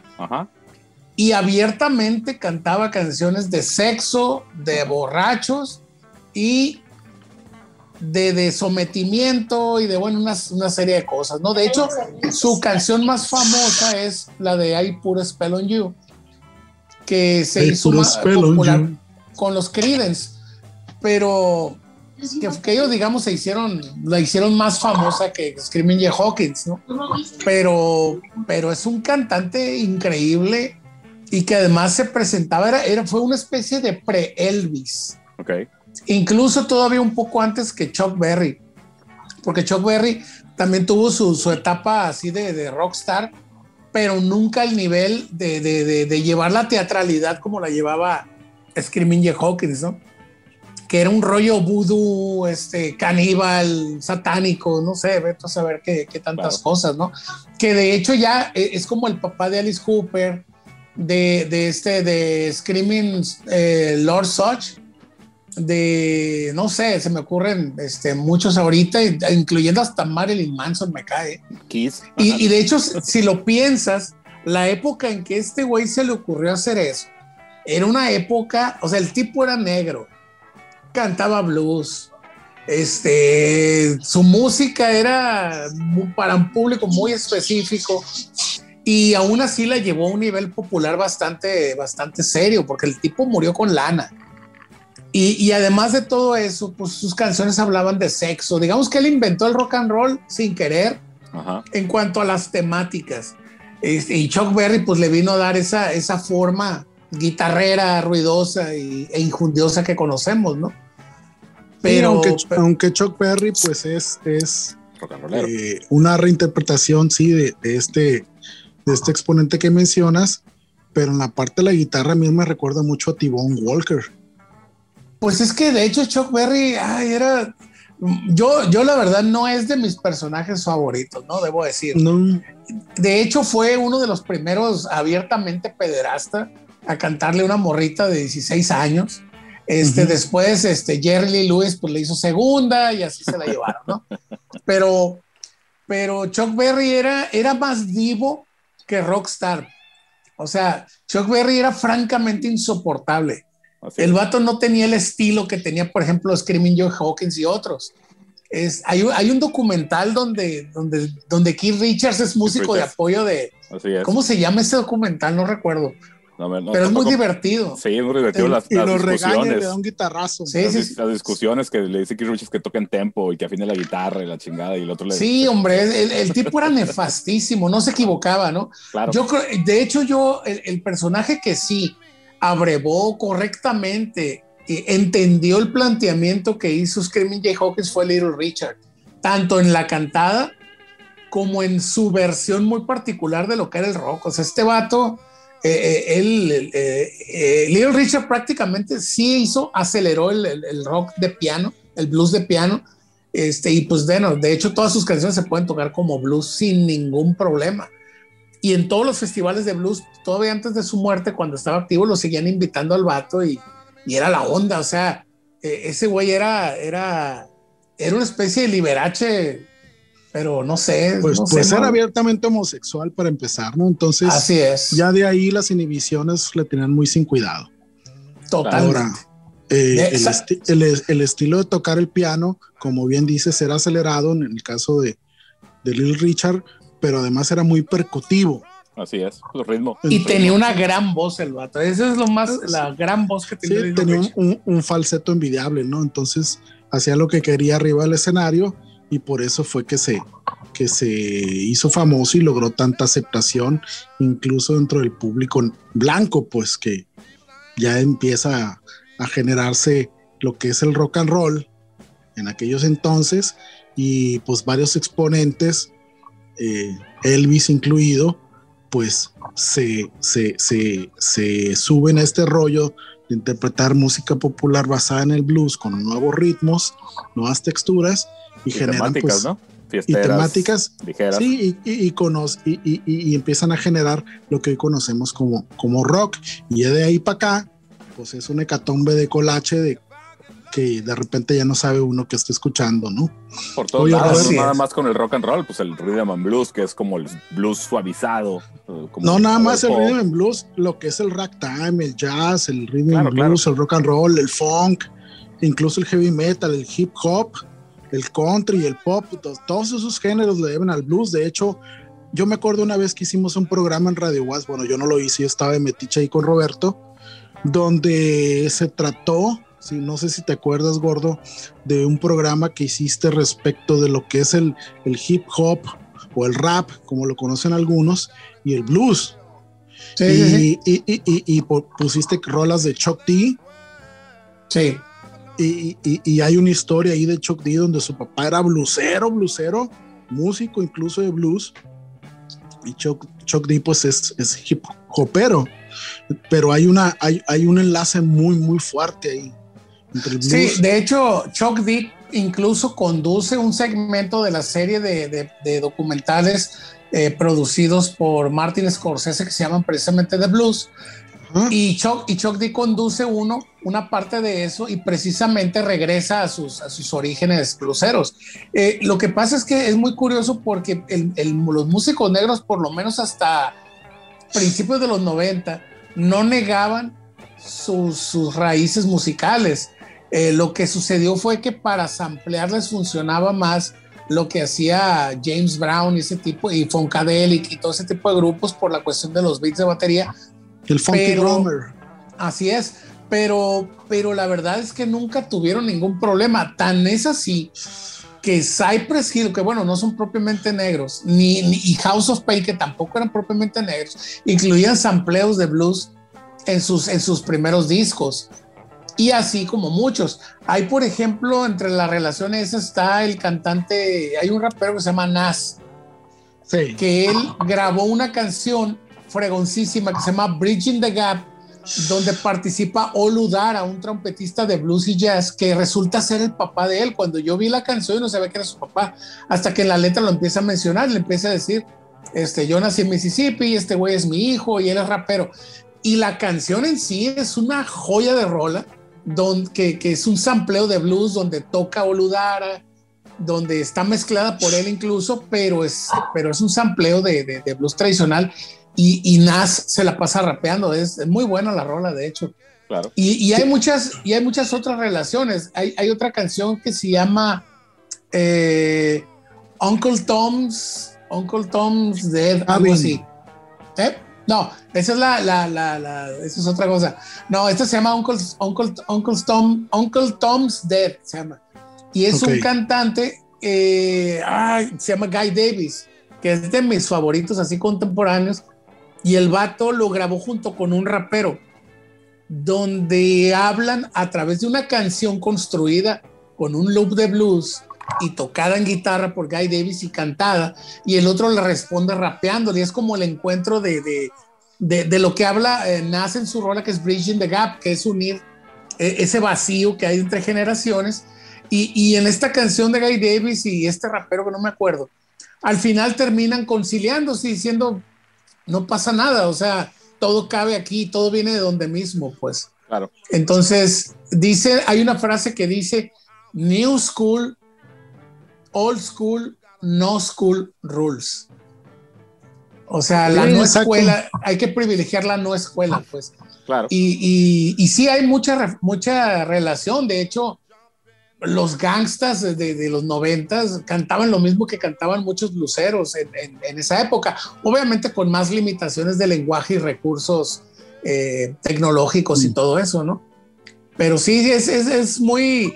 La, la cultura negra en general nos ha dado muchas lecciones, sobre todo en la música, de cómo se deben hacer las cosas, de cómo apelar a una masa oprimida, sin identidad, y cómo eh, constantemente eh, pasa un determinado tiempo y vuelven a, poner el ejemplo de decir, miren, así se hace, así se conecta con la gente, seas negro o no seas negro, de esta manera, con estos ritmos, con estos temas y de este modo.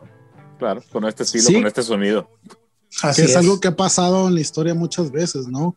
Lo que dices, Gordo, es completamente cierto.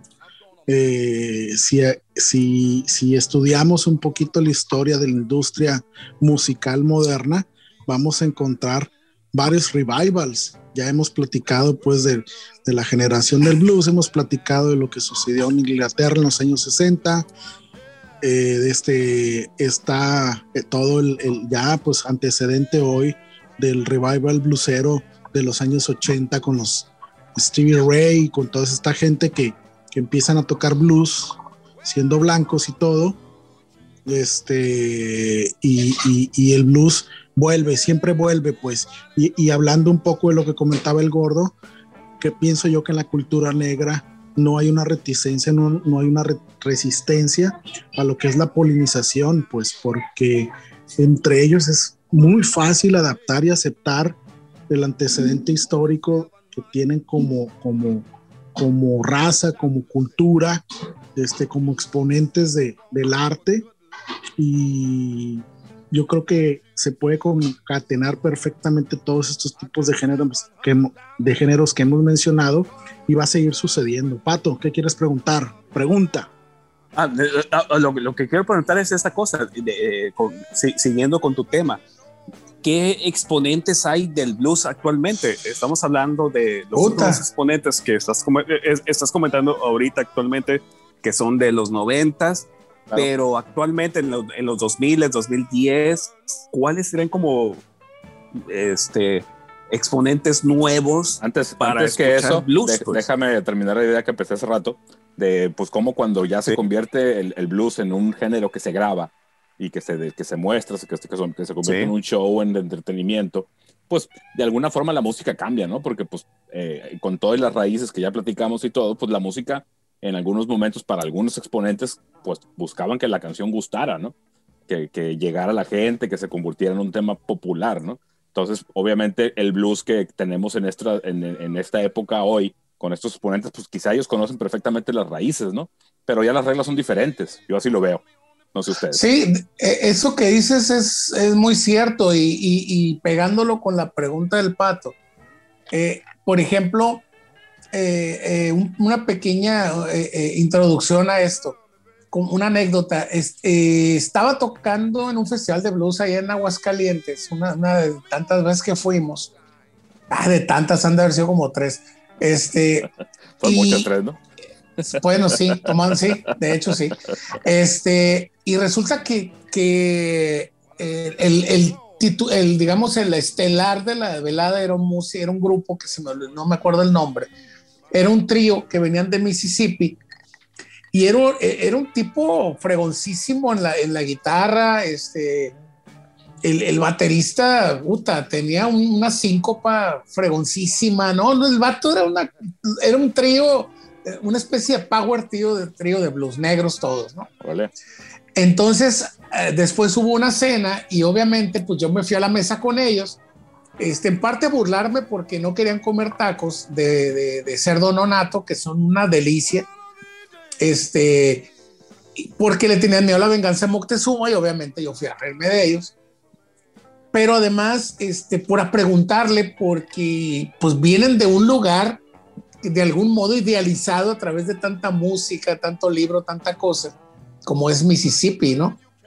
Entonces, curiosamente, ellos vienen de Clarksdale, que es el lugar, o sea, no, no solamente vienen de Mississippi, vienen de Clarksdale, que es el lugar donde Robert Johnson le vendió el alma al diablo, pues, de donde han salido mucho músico y así. Entonces, la plática, pues, eh, como buen fanboy ñoñazo que es uno, oye, ¿y conoces a fulano y perengano? Y son nuevos, me decían. No, entonces le empezó a preguntar por mucho artista. Y le dije, no, de hecho le dije, ahora que pasó Katrina, porque acababa de pasar este, el huracán este que devastó toda esa zona, le dije, eh, todos estos músicos, ya le empecé a platicar de una onda acá, y se me queda viendo, me dice, no los conozco, me dijo. Entonces, eh, me, me, me, me no, no lo sentí como una negación, de hecho lo sentí bastante apenado, eh, bastante apenados, pero sí como que no, no les sonaba a nadie, nadie. Dije, no manches, o sea, son vatos que yo tengo absolutamente todo lo que han grabado. Son güeyes que, que, que, que, muchos de ellos tocan lo que ellos tocaban, fueron los que generaron ese sonido y no lo conocen. Entonces, dije, entonces yo les pregunté, ¿de dónde sale el sonido de ustedes?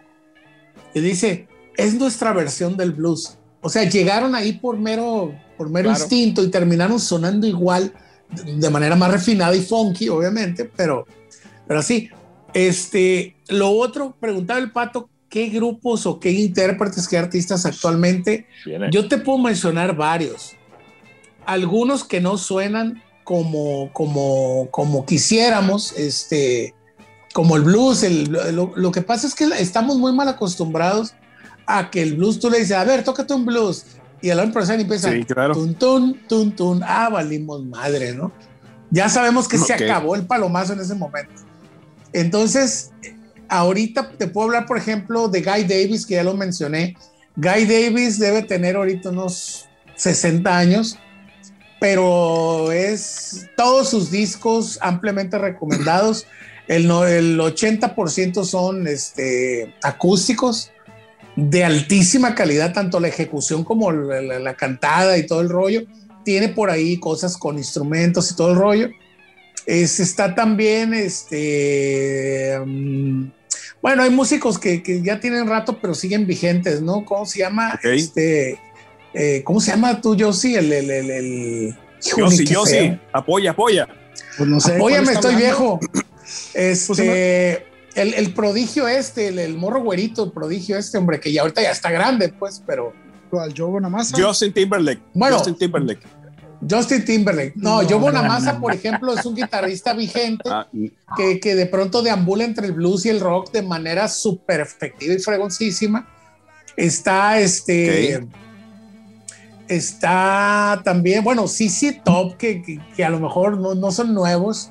No. Pero, pero este Gary Clark Jr. Gary Clark Jr. es un muy buen exponente. Gary Clark Jr. lo que está haciendo con el blues es algo que ya hicieron muchos otros en su momento, que es tomar el blues y, digamos, eh, replantearlo para una nueva generación que no lo conoce, que no le importa, que no lo va a consumir.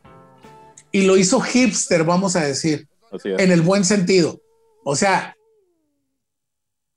Gary Clark Jr. está tocando en audiencias de estadio en algunos casos. Es un tipo que de pronto puede sonar como Hendrix o puede sonar como, como Albert King de pronto, así muy sencillo, muy simple. está también, mande, Derek Trucks, antes tenía su grupo, ahora tiene el, el Tedeschi Trucks Band con su esposa. Sí, con la esposa, Susan Se casó y se metió por la cola un proyecto fregoncísimo que era el, el, el Derek Trucks Band este, pero bueno, sigue sonando muy bien, la neta. Está um, Beth Hart, que es una muy buena cantante. Beth Hart es cantante de Blues Chila. Está este, Shemekaya Copland. Está. está, por ejemplo, la Brittany Howard, la que cantaba con, con, con Alabama Shakes. Sacó un disco, hija de su madre. Ah, no lo conozco fregoncísimo está. No lo conozco. Eh, está fregoncísimo y este, ella es una gran cantante.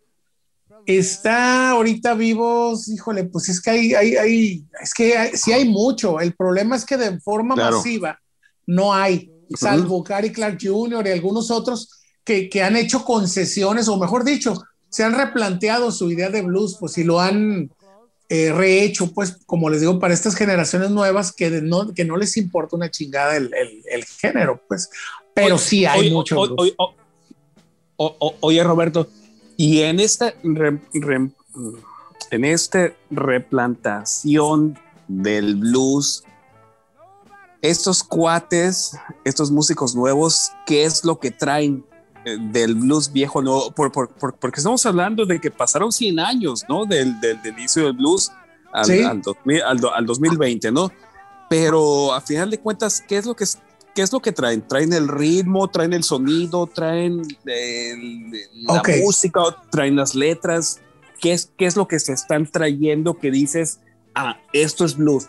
Porque al final de cuentas, esos cuates, pues, el, el lucero moderno ahorita, estos morros, no traen, este, no, no, no andan en minas, no andan ah, haciendo vías. Exactamente.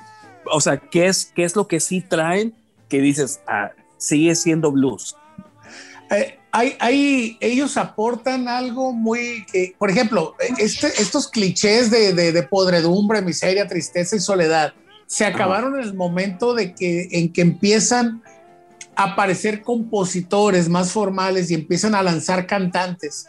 Y se popularizó la, el blues, digamos, se, se, se, acabó con esa idea del, del músico solitario que caminaba con la guitarra al hombro y cantaba puras cosas. el hobo.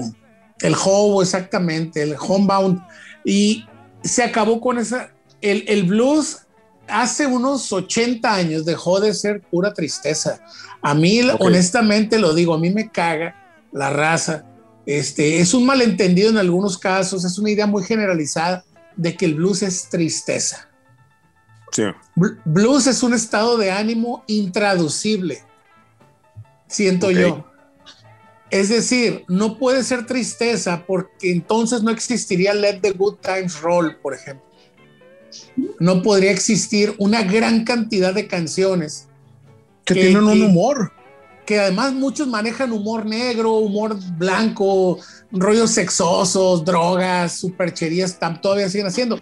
Entonces, lo que hace esta nueva generación, o toda esta gente que lo preserva, es mantener vivo el espíritu del blues, no a través de sus temáticas, sino a través de las posibilidades que, que, que se, pueden, que se pueden generar. Guy Davis. Y del estoicismo. ¿no? Así es. Guy Davis, ¿qué es lo que, eh, perdón, este, ¿cómo se llama? Gary Clark Jr., estoy terco con Guy Davis, lo voy a tener que escuchar. ¿Qué es lo que aporta este vato, por ejemplo, a una nueva generación?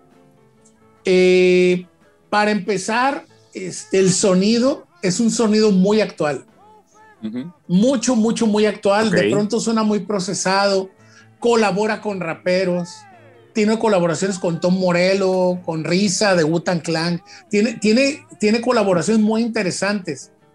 Y es decir, no se vende como blusero.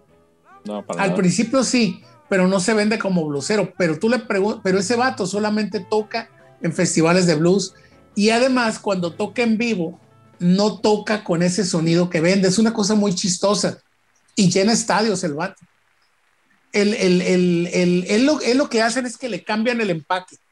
Pero finalmente el blues, como, como partiendo de esa idea mí, que es mía, finalmente me responsabilizo por ella, de que es un sentimiento intraducible que depende cómo te sientas, lo, depende tu estado de ánimo, inexplicablemente te conforta, sea cual sea. Puede ser un sentimiento de tristeza o pasarla toda madre.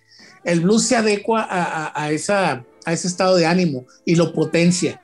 Ok. Es, es- es el, el- ahora sí que me voy a remitir a, a- a- uno de los mejores momentos de la historia del blues, que es eh, eh, los discos de finales de los ochentas de, de John Lee Hooker. Sacó una canción, una colaboración con Carlos Santana que se llama The Healer, el, Hitler. sana- el sanador, y, la, y, y repite hasta el infinito manera de mantra esa frase que dice el blues te sana. El blues te sana a ti, a mí, a todos. La idea de que el blues es sanador es que es empático con lo que tú sientes. Si tú lo quieres ver como un género jodido de depre la madre, eso te va a dar Y eso es. y vas a encontrar el modo de escuchar las peores pinches canciones más lacras y, y depresivas que existen. Si eres un vato, como el pato, que, que no lo imagino triste jamás en su vida, este, el vato se la va a pasar a toda. Digo, yo sé que sí.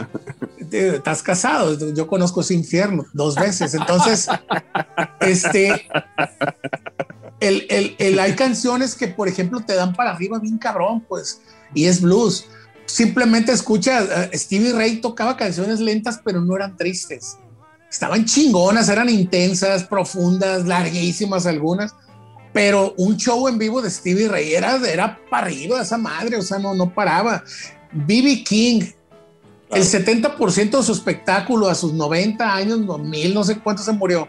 El vato, aunque no podía pararse, pero arriba, o sea, era, era, era una onda movida, una onda bien chila. De hecho, curiosamente, quienes mejor pudieron interpretar lo que es el blues fue, fue Jonathan Landis con la película de los Blues Brothers. Porque ese, e- eso que hacían esos vatos no era precisamente blues, pero ellos no lo sabían en la película. Ellos cantaban música negra. Y finalmente el blues fue el generador y potenciador de todos los estilos negros que existen. Y esa película es un homenaje a eso, es decir, todo esto es blues y a la vez no lo es, pues. Si te gusta y lo quieres llamar blues, dile blues, disfrútalo como tal. Entonces, por eso a mí me choca mucho esa concepción que finalmente son traumas personales, ¿no? Hay que ir a, hay que ir a terapia, pero este, de que la, la- la- el blues es tristeza, es soledad, es todo eso, no. Es, Tienen es muchas más magia, cosas. es No, magia pues, se- empática. Se van por la, por la salida fácil, ¿no? De, de el blue, de, de como el estado de ánimo de estar blue, pues. Entonces lo ven así como en automático y lo asocian con ese sentimiento down, ¿no? Así Pero, pues, es, La y- y- música, y, tiene más, la música siempre es una celebración, ¿no? Celebración de Ah, cualquier sentimiento por el sentido que tú quieras, pues.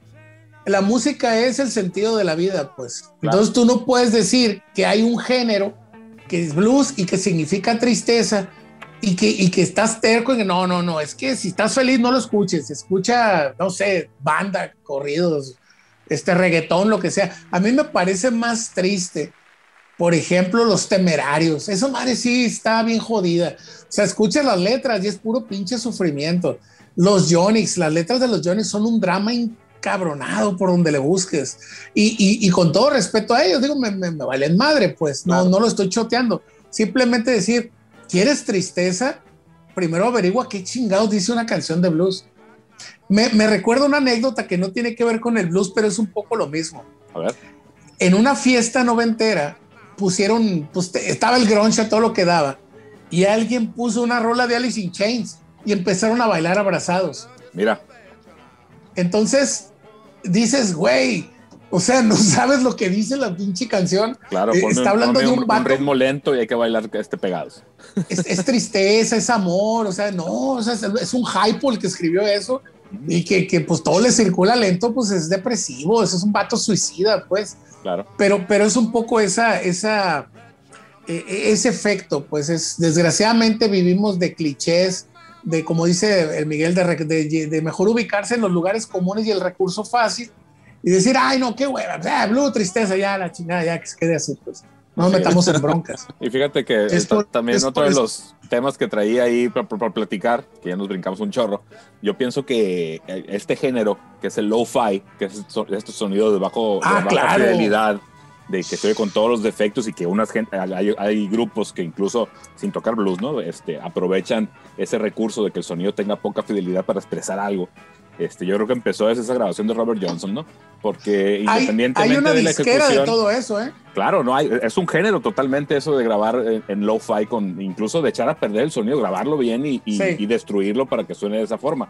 Pero pienso que, eh, que, que la primera grabación de lo-fi, sin querer, fue esa grabación de Robert Johnson que, que, sin, que, sin, que sin buscarlo, digamos, o cuando menos así lo interpretaron las generaciones de este lado, eh, fue eso, ¿no? De que esa baja fidelidad también proyecta algo, ¿no? También le da cierto color al, no solo al, al, género musical, sino al sonido en sí, ¿no? Entonces, pues lo convirtieron también en un género de la misma forma que la música de los Beatles suena como suena, no nada más por cómo tocan, sino por los recursos con los que grababan así en, es, en sus discos y todo ese tema. Y ese encanto del sonido siempre ha estado, ¿no? Entonces, en, en, en este caso, Lo-Fi eh, también es una cuestión eh, de apreciación personal, una teoría personal.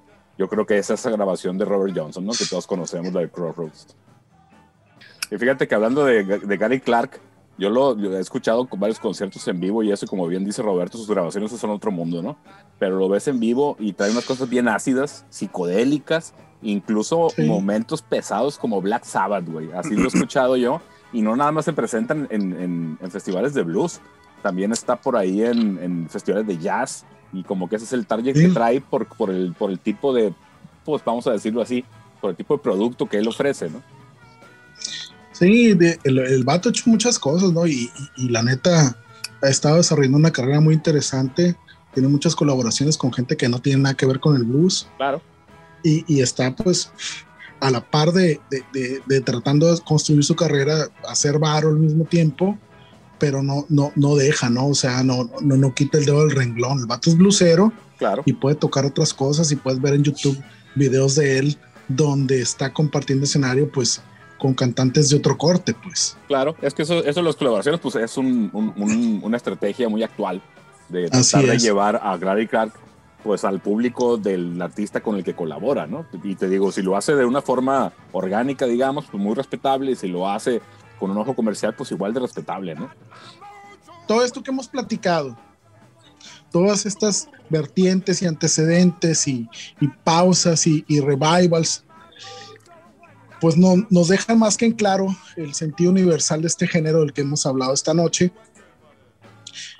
Y yo te quería poner en el contexto del noroeste del país llamado México, donde hay una banda que se llama Malverde Blues Experience, de la cual tú eres el, líder, el cantante, y que tiene un trabajo ya reconocido en muchos lados, con tocadas en muchas partes del país, eh, con grabaciones eh, con invitaciones a tocar eh, en, otros lados. Eh, platícanos un poquito del trabajo que se ha hecho en Malverde Blues Experience como creo yo los únicos exponentes eh, del blues en el estado y puedo, no sé, a lo mejor aventurarme a decir que en el noroeste del país. Pues ahorita, evidentemente, por muchas razones está parado esto, ¿no? Y, y desgraciadamente, eh, pues no se sabe cuándo va a continuar, ¿no? Eh, yo por mi parte estoy haciendo un esfuerzo ahí para, para, para, para reactivarme, ¿no? Pero sí ha sido mucho, muy difícil. En parte la cuestión económica, en parte la cuestión, el factor virus y todo ese tipo de roles, ¿no? Pero hablando de la experiencia que ha dejado el, el, grupo este, eh, en algún obviamente no tocamos blues tradicional y eso siempre lo he dejado claro. Es, es ya estas fechas, ¿quién lo hace? Pues Sí, además, ¿por qué, ¿por qué no lo, nunca se intentó hacer blues tradicional? Porque no sale. O sea, yo, ya ni a los gringos les sale, la neta, pues. Este, tienes que tener, hay, tiene que haber ciertas condiciones y ciertas eh, eh, características de los integrantes, la formación. Entonces, eh, digamos que la parte del blues es mi aportación en el grupo y que los demás la conciban como lo necesiten, como puedan, como y les nazca y bueno, ha funcionado.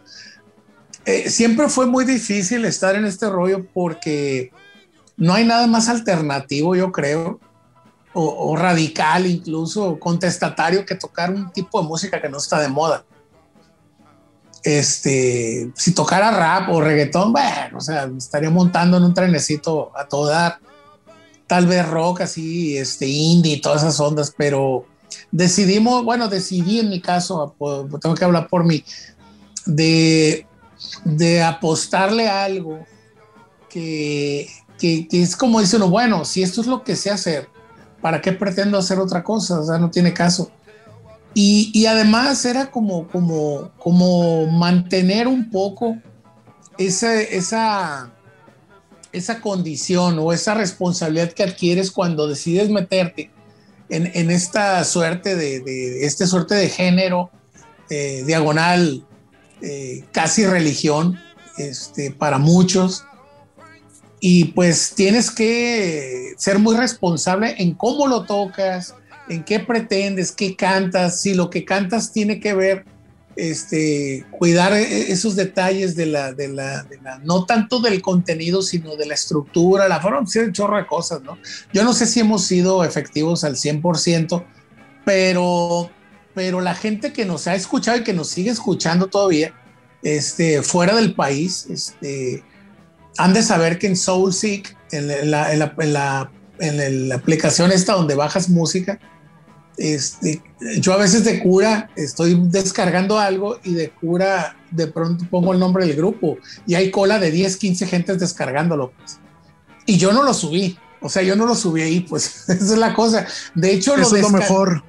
Sí, yo no lo subí, pero, pero, pero me da mucha risa, pues, porque siempre hay gente descargándolo. Y de hecho, por ejemplo, hay, hay, hay unas estaciones de radio, sobre todo una en Inglaterra, donde, donde eh, el, el, el, conductor no sé cómo dio con nosotros, creo que fue a través de, de, de, una descarga de ese tipo, que el vato nos pone un domingo sí y el otro también. O sea, sus programas no, no, nos baja el vato. Tiene un programa de blues y uno de rock, y en los dos nos programa religiosamente el vato, y siempre nos anuncia algo así como lo mejor que ha salido de México después de los nachos, una onda así agarrando cura. Pero, pero, pero el, tipo incluso tengo su WhatsApp porque el vato es fan, realmente es fan y, y, de pronto platica conmigo y, ahora, en, ahora en diciembre no. Pero el año pasado, por ejemplo, salieron mensajes de nosotros. Es, él tiene contacto con grupos eh, muy de, así de famita, pues y, el, y, el, y le grabaron mensajes en inglés, obviamente, navideños, de Año Nuevo, y ahí aparezco yo también. Pues el vato me pidió a mí por encima incluso de otros de sus conocidos. Eh, y, y, es un poco el efecto que, que, hemos tenido. Es un proyecto que le tocó nacer en un entorno no muy amigable para esto, donde de pronto tenía que sonar orientado hacia el rock para evitar ese, ese choque, ¿no? Esa, esa onda que, tiene mucha gente. este, que, no, que nos ha abierto las puertas o nos abrió las puertas en su momento para tocar en festivales de blues, de rock, de, pues, de lo que sea, ¿no? Ya, ya no, no había, incluso una, una amiga que de pronto nos vendió unas fechas, dije, me decía, ¿cómo los vendo, güey? O sea, pues como te dé la gana. o sea, así de sencillo, pues. Porque la gente que oía blues decía que sonábamos rock y los que escuchan rock decía que sonaba muy blues, pues. Pero nunca como queja, sino decir, ah, ok, sí tiene esto y lo otro, pero suena más así. Este, es un proyecto, estoy muy contento que de, de, de, ser parte y de, haberlo luego disfrutado muchísimo. Este, eh, he viajado muchísimo a costilla de, este, de este proyecto. Me ha traído muchas broncas, incluyendo eh, casi el mi segundo divorcio, este, lo cual le agradezco al grupo. Válgame. Sí, sí, sí, sí, sí, sí, sí. No, no, pero el, grupo me salvó la vida, de hecho. Este, son muchas cosas eh, que, que se pasan y es muy delicado porque hubo un momento en que el blues empezó a sonar en México. Este, y nunca ha habido propuestas que han salido de esta parte del país hacia allá. Así es. Eh, en, México ha habido este, pues algunos exponentes, pero que si tú los analizas con todo el respeto que me merecen, eh, no encuentro otro término y a lo mejor va a sonar despectivo, pero es música muy achilangada. No, o sea, y lo digo el mejor, con la mejor de las intenciones. Es una música que se hizo para que la escucharan específicamente en el DF y en ciertos sectores. Es decir, no había mucha diferencia aparentemente entre Betsy Pecanitz y lo que grababan en discos Denver, por ejemplo. Claro, lo de Betsy Pecanitz mejor arreglado, mejor cantado, este, mejor compuesto incluso, pero a la larga tenía ese saborcito, esa esencia eh, que decía yo. Nunca se salió. Exacto, que decías tú, yo los puedo poner en un, en un compilado y puedo decir que son del, y, no pasa nada, pues de pronto tenías este eh, grupos como, como, o sea, no sé, muy extraño. Y, es que todo el sonido del blues, eh, por lo menos de la gran mayoría, no de todos, que he escuchado yo que viene del, sobre todo del, del, de la Ciudad de México, este, es, se basa en, en, en, en ese entendido, curiosamente, del que yo estoy totalmente en contra es de que el blues es tristeza, de que, de que tiene que tocarse con guitarra huevo, de que, de que tiene que haber solos largos. Y es muy chistoso porque yo estoy en unos grupos de blues que ni participo, de, de Facebook y eso. Y por ejemplo, ponen a Credence y ponen a, ciertos grupos que digo yo, y yo les pongo, eso no es blues. ¿Cómo que no?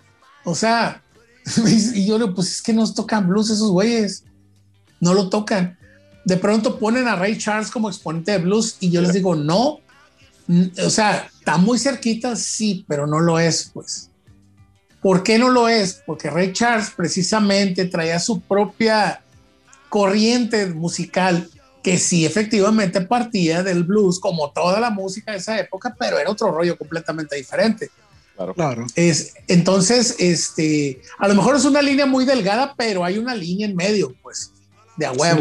no, fíjate, es una tendencia, es una tendencia siempre de ampliar el universo, pues de, ah, todo lo voy a meter a esto que me gusta, y entonces todo es blues, digo, por decirlo de alguna forma. Es más, Ray Charles no se vendía como músico de blues, va a acabar pronto. Por supuesto. Eh, entonces, yo siento que en, que en el, sobre todo en el sur del país, se quedaron con esa idea, este, ya totalmente obsoleta, de que todos los blues empiezan. el típico todo el bar blues, pues. Sí, y que si es, lenta. Y si es lenta, ten, tin, tin, tin, tin, tin, hijos de la chingada. Dices, güey, sálganse de esa madre, pues hay muchísimas posibilidades, pues. Y de pronto te encuentras, me recuerda, siempre me remite a esta canción que les mencionaba de Son House, que se llama Grinding in Your Face, donde el vato está cantando y aplaudiendo solamente. Entonces dice uno, ¿qué escucharon estos vatos? De pronto, eh, eh, a nosotros nos preguntaban, ¿ustedes tocan blues? Sí, como el tri. No, no, no, no, señor, el tri toca su rock and rollito.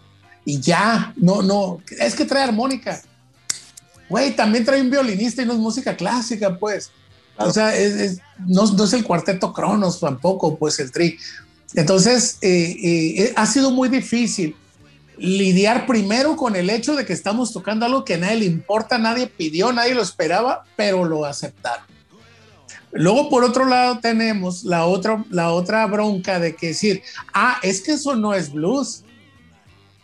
Entonces, ¿qué es blues? Y sacan un disco de Betsy Pecanis, de Cecilia Toussaint. Digo, ¿de dónde chingados sacan que Cecilia Toussaint toca blues? Pues, porque me lo han puesto así. De hecho, les digo, yo le voy más con todo y que tampoco suena así, le voy más a Charlie Montana, como más emparentado neta que, que, lo, que, que lo que hace toda esta gente, pues. Y ahí sí. El grandioso Charlie Montana, que, que, Dios lo tenga en su gloria. En este momento necesitamos hacer un, un momento de silencio por Charlie Montana, ¿no? Al contrario, es un pinche ruidajo, así como su voz asquerosa y fea, Oye, nasal, Fíjate que luego por, ahí les dio de, de, de, querer refinar, ¿no? De querer refinar el, el blues, digamos, a que ah, tiene que ser así todo muy cuidado y todo muy elegante, todo muy bien ejecutado para que, para que entre en este estilo tan refinado, porque ya no lo ven de otra forma, ¿no? Sí, lo, lo, lo quisieron pulir, pero lo hicieron mal, volvemos a lo mismo. Es como cuando le ponías, decías, lavabas tu carro eh, antes, ¿no? Y le ponían ese aceite de coco al tablero, los señores de antes, y luego le ponían un, tapete de peluche para taparlo. Eso fue lo que hicieron con el blues, pues lo corrientaron, lo vulgarizaron, pues lo volvieron un poco, este, un, sonido de nicho. Claro. Y es muy curioso porque eh, eh, este señor de la Rosa, que no, se me olvida el nombre de él, armó, él y otra gente armaron festivales de blues en México importantísimos, donde vinieron absolutamente todos los nombres que se te ocurran ahorita, que ya mencionamos algunos, como Howling Wolf, Muddy Waters, B.B. King, todos estuvieron aquí en México. Y, yo decía, ¿quiere decir que todos estos güeyes no fueron o qué? Porque si yo hubiera visto Howling Wolf con este guitarrista, que también se me olvidó el nombre ahorita, recuérdame yo si su guitarrista de planta, Ay, híjole, se me fue el nombre. Pero uno delgadito murió joven también del colismo. Eh, no, no, no, se acaba de morir hace poco. De hecho, sale tocando en el, en, el Crossroads 10 de, Eric Clapton. Sale tocando con un tanque de oxígeno el vato. Ah, ya, ya. bueno, ok, este vato, eh, eh, yo lo hubiera visto, por ejemplo, ningún guitarrista mexicano, salvo dos o tres, han visto lo que o sea, tocan influenciados por este güey. Herbert Sumlin se llama el vato. Y, ah, y, es, y este vato es una escuela de blues completita. Está también, por ejemplo, B.B. King era muy limitado y lo que tú quieras. No se sabía los nombres de los acordes ni de las notas, nada. de hecho, no sabía tocar acordes. No se necesita. Pero el vato, o sea, escucha su música y en ningún momento se oye tren, tren, tren. Dices, güey, o sea, esos vatos estaban en otro nivel y es que ese es el problema. Todos estos vatos que tocaban blues chingón, los bluseros, los, los chilos, los maestros, son vatos que no pensaban en su entorno local, estaban pensando en el resto del mundo. Que es el gran problema de los músicos en general, de todos, yo, ustedes, todos incluidos. Digo, para no entrar en detalles con cierta raza, pero sea o no sea el caso, todos estamos ahí. Y la gente que toca blues de esa manera están pensando en el vecino, en la historia de la muchacha que vive a tres cuadras y que está inhalando resistol y que, güey, hubo una cosa muy, muy, hemos alternado con, muchos grupos de, México, eh, eh, incluyendo Real de 14 y, tremendas y horrorosas este, anécdotas surgidas de ahí, ¿no? Y para mí fue una decepción tocar con Real de 14. Este, con Callejón Azul. Ese, ¿tú te acuerdas, yo si tú estabas ahí, ¿verdad? Sí, en, Aguascalientes. Que, que nos pidí, e, esa vez en Aguascalientes, en otra de esas veces, nos piden que nos recorramos dos lugares, o sea, que toquemos antes, que porque el grupo que iba a tocar antes que nosotros quería hacer, quería abrirle, tocar directamente antes que el grupo Callejón Azul, un grupo de popularidad local en el DF o en la Ciudad de México. este, que no trascendió más allá de la zona metropolitana y el área Simón, Simón.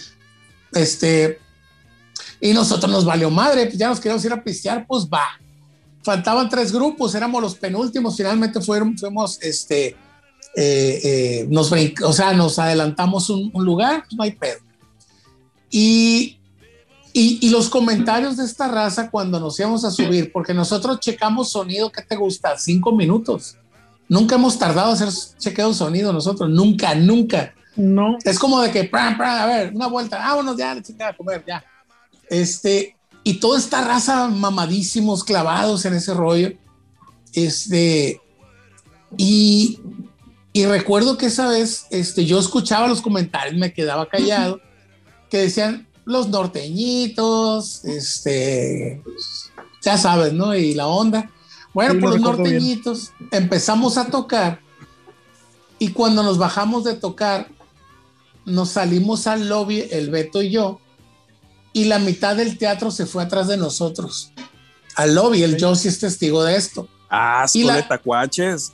Y, y la, no, pero o sea, es como nosotros nos salimos porque estamos sudados, queríamos así como Sí, que, ah. sí, sí. Sí, Y- sí, sí.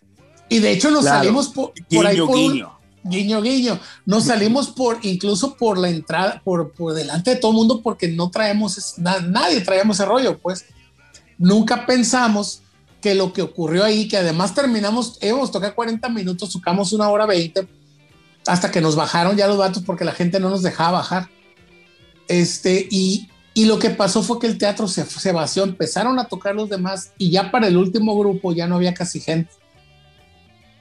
Es muy común que pase eso. Sí, nos, pudo claro. haber, nos, nos pudo haber pasado a nosotros esa vez. El problema es, volvemos a lo mismo, que su versión, creo yo, no es que la de nosotros sea mejor que la de ellos, pero sí está actualizada, Ujú. creo yo. Sí. Está mucho más dirigida a un público más amplio. No, no propiamente a, a- a los, a los camaradas que pistean y que toca bien chido, o sea, nada de eso. Sí, sí, sí. Y, y no es que fuéramos mejores, repito. De hecho, la trayectoria de Callejón Azul tiene es un grupo longevo, pero que en ese momento no encontró eco con la gente, porque se vio desplazado por una bola de huevones de aquí de Culiacán, que le importa una chingada ese tipo de rollos, los clichés, se los pasan por los tanates y lo tocan a como les sale, ahora sí que del alma, y salió bien, sonó bien. Entonces, eh, eh, a nosotros, por ejemplo, nosotros nos ba- batallamos mucho para conseguir fechas en el DF y esas ciudades, porque nos escuchaban. Y nos querían poner con otros exponentes y decían no, no, y no, y no, y no. Ahora sí que me sentía como, como Gennady Golovkin cuando nadie quería pelear con él porque era demasiado bueno, pues. Aunque bueno, no digo que seamos demasiado buenos, pero no, le sacaban mucho, mucho le sacaban. Y, y, ese es como un elogio y a la vez como que te da tristeza porque, güey, nosotros no llevábamos tirando barra ni nada de eso, pues. Pero siempre hubo como una resistencia, decir, ah, estos vatos, ah, estos vatos. Y, y- e incluso tocamos gratis muchas veces eh, para toda esa raza. Esa vez, de hecho, nosotros fuimos los únicos que no cobramos. Y todos los Así demás es. cobraron. Nosotros donamos lo que íbamos a cobrar para que se quedaran los de los, los organizadores al, al festival. Ay, pues. ay, ay, mira, mira, mira, mira, mira, qué. qué- Era nuestro, era nuestro teletón. Así. ok, perfecto. Y, y los damnificados Roberto. éramos nosotros, mande. Para, para darle un cierre al episodio con Malverde Blues Experience, ¿qué sigue? No tengo la menor idea, te soy honesto. Eh, pero tiene que seguir algo, ya sea que, que, como ya les dije en el episodio donde estuve yo solo hablando de me, myself and I, este, que yo tengo un disco completo compuesto de unas 15 canciones para que las podamos grabar. Y tengo 12 canciones para grabarlas yo solo, que ya empecé a hacer eh, ahí con el chavo, pero la neta, lo- lo- la- las cosas, ¿no? Se lucen. Entonces, este, a mí me gustaría mucho seguir, obviamente. Voy a hablar de lo que me gustaría, obviamente, no, no, no de lo, porque realmente sí es Claro. un poco difícil, pero me gustaría mucho, este, volver a grabar, tal vez replantear el grupo, no como un grupo en vivo por obvias razones, por razones mundiales, y aprovechar ese hándicap que implica no poder tocar en vivo. y replantear esa situación y aventarla de otra manera. Ok. Entonces, sí traigo ideas, traigo unas cosas ahí. Este, hay que ver nada más que, que, que, haya equipo, que haya equipo hablando del grupo, porque pues, el, el máster pues está el Mochis y, y, hay una persona por aquí que puede tocar y todo, y, y pero volvemos a lo mismo, pues de, que, que al que no le da COVID, al que no le pasa esto, y que, que ha sido como que el, el, el, el pretexto, motivo recurrente, desgraciadamente. Entonces, eh, pues ahí está. Yo creo que y lo digo sin, sin, sin afán de, de, de, de, ponerme mamón, este, pero... Que sí lo eres, que sí lo que eres. Sí, que sí lo soy, pero no ahorita. Claro, claro. Este... Okay. Es que si yo, si nosotros grabamos esas canciones, por lo menos 10 de esas 15, debe ser probablemente el mejor disco de rock que se ha hecho en la historia de Sinaloa. Así, me corto Ay, un ay, huevo, ay, Así ay, te la pongo. ay, Así ay, te ay, la pongo. Ay, Ah, ay, sí, ay, sí. Bueno, Ay, Sí, sí, sí, de Eso es- plano. Eso Ay, siempre ay, es así, Roberto, porque el, el- el mejor disco siempre es el que está por venir. Así es, Claro, el que no se ha grabado. Claro, claro, claro. Está tan chingón el- el- la vibra de, de esas canciones que sí se alejan un poco de lo que tenemos, ¿no? Pero, pero, híjole, la neta, yo estoy muy orgulloso de esas canciones. Y, y ya decidí, pues, de que si no se puede grabar como Alberto, pues les voy a tener que grabar yo también aparte. Hay que darle salida. Pero la verdad es que eh, eh, debo decirle un poco influenciado por ustedes con esa onda de decir, bueno, si Ultrasónico duró sin tocar 758 años, Así es. es- o sea, era un grupo de estudio, de ensayo prácticamente, Sí. este, y, y ahora, y después empezaron a tocar, pues. Entonces, ahora es al revés, yo lo haría al revés, pues nosotros estamos, tocamos más de lo que estamos en estudio, pero ahora se podría hacer eh, precisamente partir un poco de esa experiencia que tuvieron ustedes y otros proyectos que conozco, que finalmente lo que se trata es hacer música. Totalmente. Y, Claro, y- y la ver- claro. y la verdad es que yo no puedo hacer otro tipo de música que este, no porque no pueda, sino porque no quiero. Claro, es que fíjate sea- que con todo el tema este de las tendencias musicales, lo que nos toca es hacer lo que sabemos hacer, ¿no? Y si en algún Sí. momento conecta eso con lo que está sonando, pues qué bueno. Y si no, también, güey, porque yo creo que es un, ahora sí que es un deber y es lo que tratamos de contagiar en este podcast a la gente que invitamos y todo, de hacer lo que hacen, ¿no? No, porque Así es. como bien dijiste hace rato, para lo mejor la salida fácil, que incluso la están tomando algunos artistas de, de- ya de trayectoria nacional, de empezar a, coque- a coquetear con el urbano, pues va a empezar a gustar porque es lo que la gente escucha y eso. A mí eso se me hace una pendejada, ¿no? De, porque sí, sí, se desvirtúa completamente tu propuesta con el afán de gustar, ¿no? Entonces yo, cuando menos yo pienso que el rock and roll nunca se ha tratado de eso, independientemente No. del género que, que tocas, es pues es tocar lo que, lo que te gusta, ¿no? Y sacar lo que traes, independientemente de lo que quiere escuchar la gente, ¿no?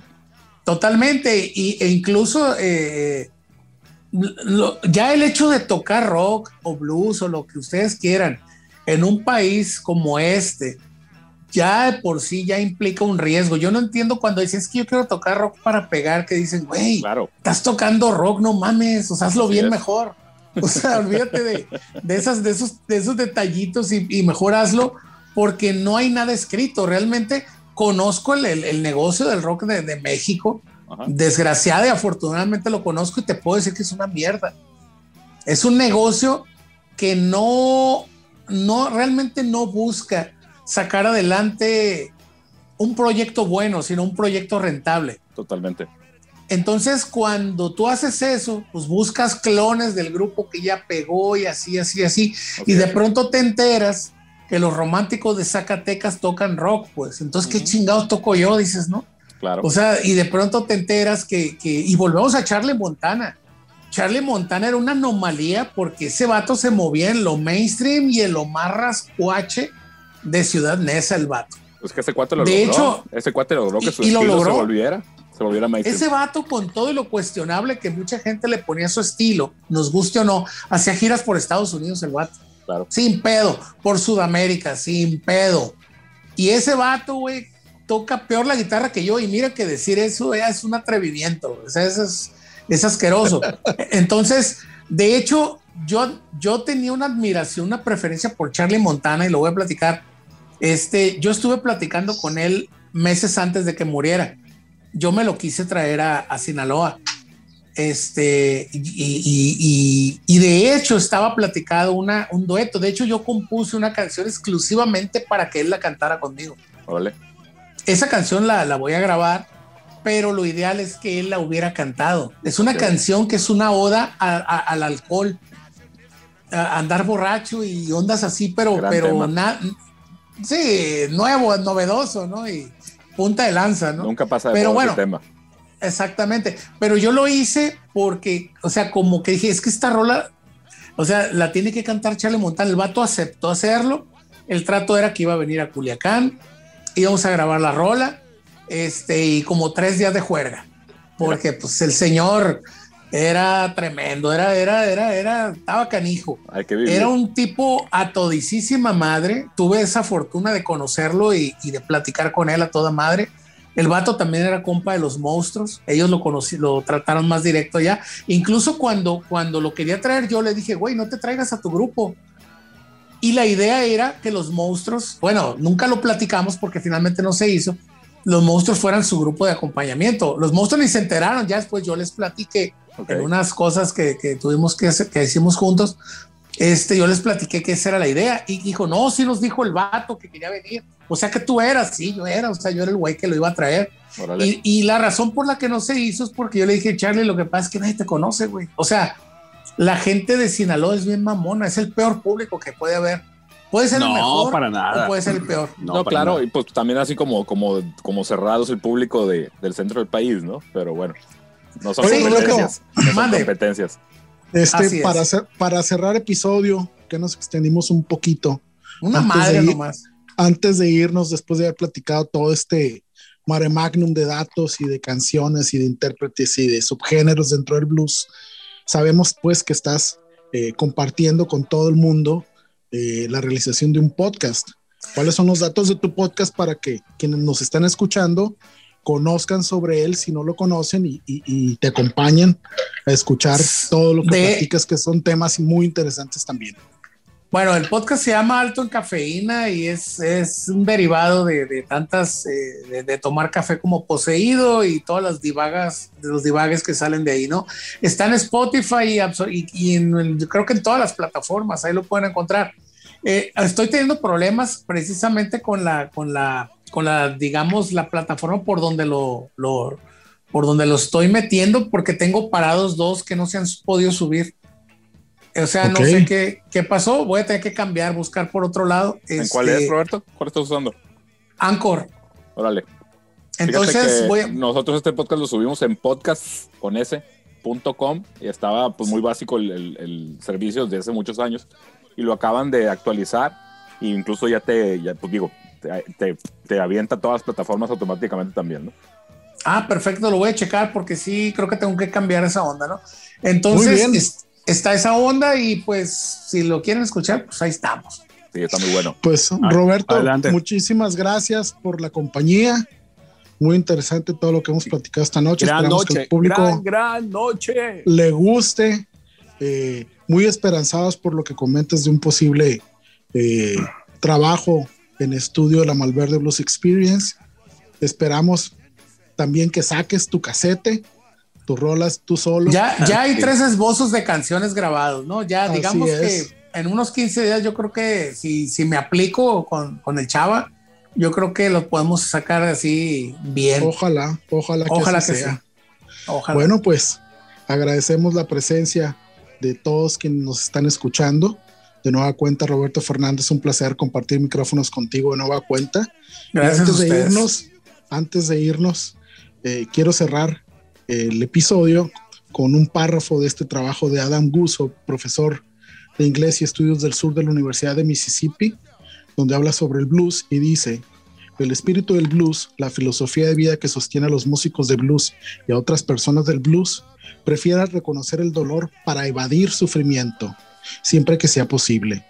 Véalo, dígalo, cántelo, compártalo, sácalo, por supuesto. No niegues el dolor ni te escondas de él pero tampoco se revuelque en eso. Utiliza un humor severo, casi trágico, casi cómico para alejarlo. Utiliza una persistencia estoica para superarlo. Con suerte, lo dejarás en tu espejo retrovisor, o no, pero vale la pena intentarlo. Esto fue todo, Ultrasónico Podcast, episodio 57. Buenos días, buenas tardes, buenas noches, buenas madrugadas. Bye.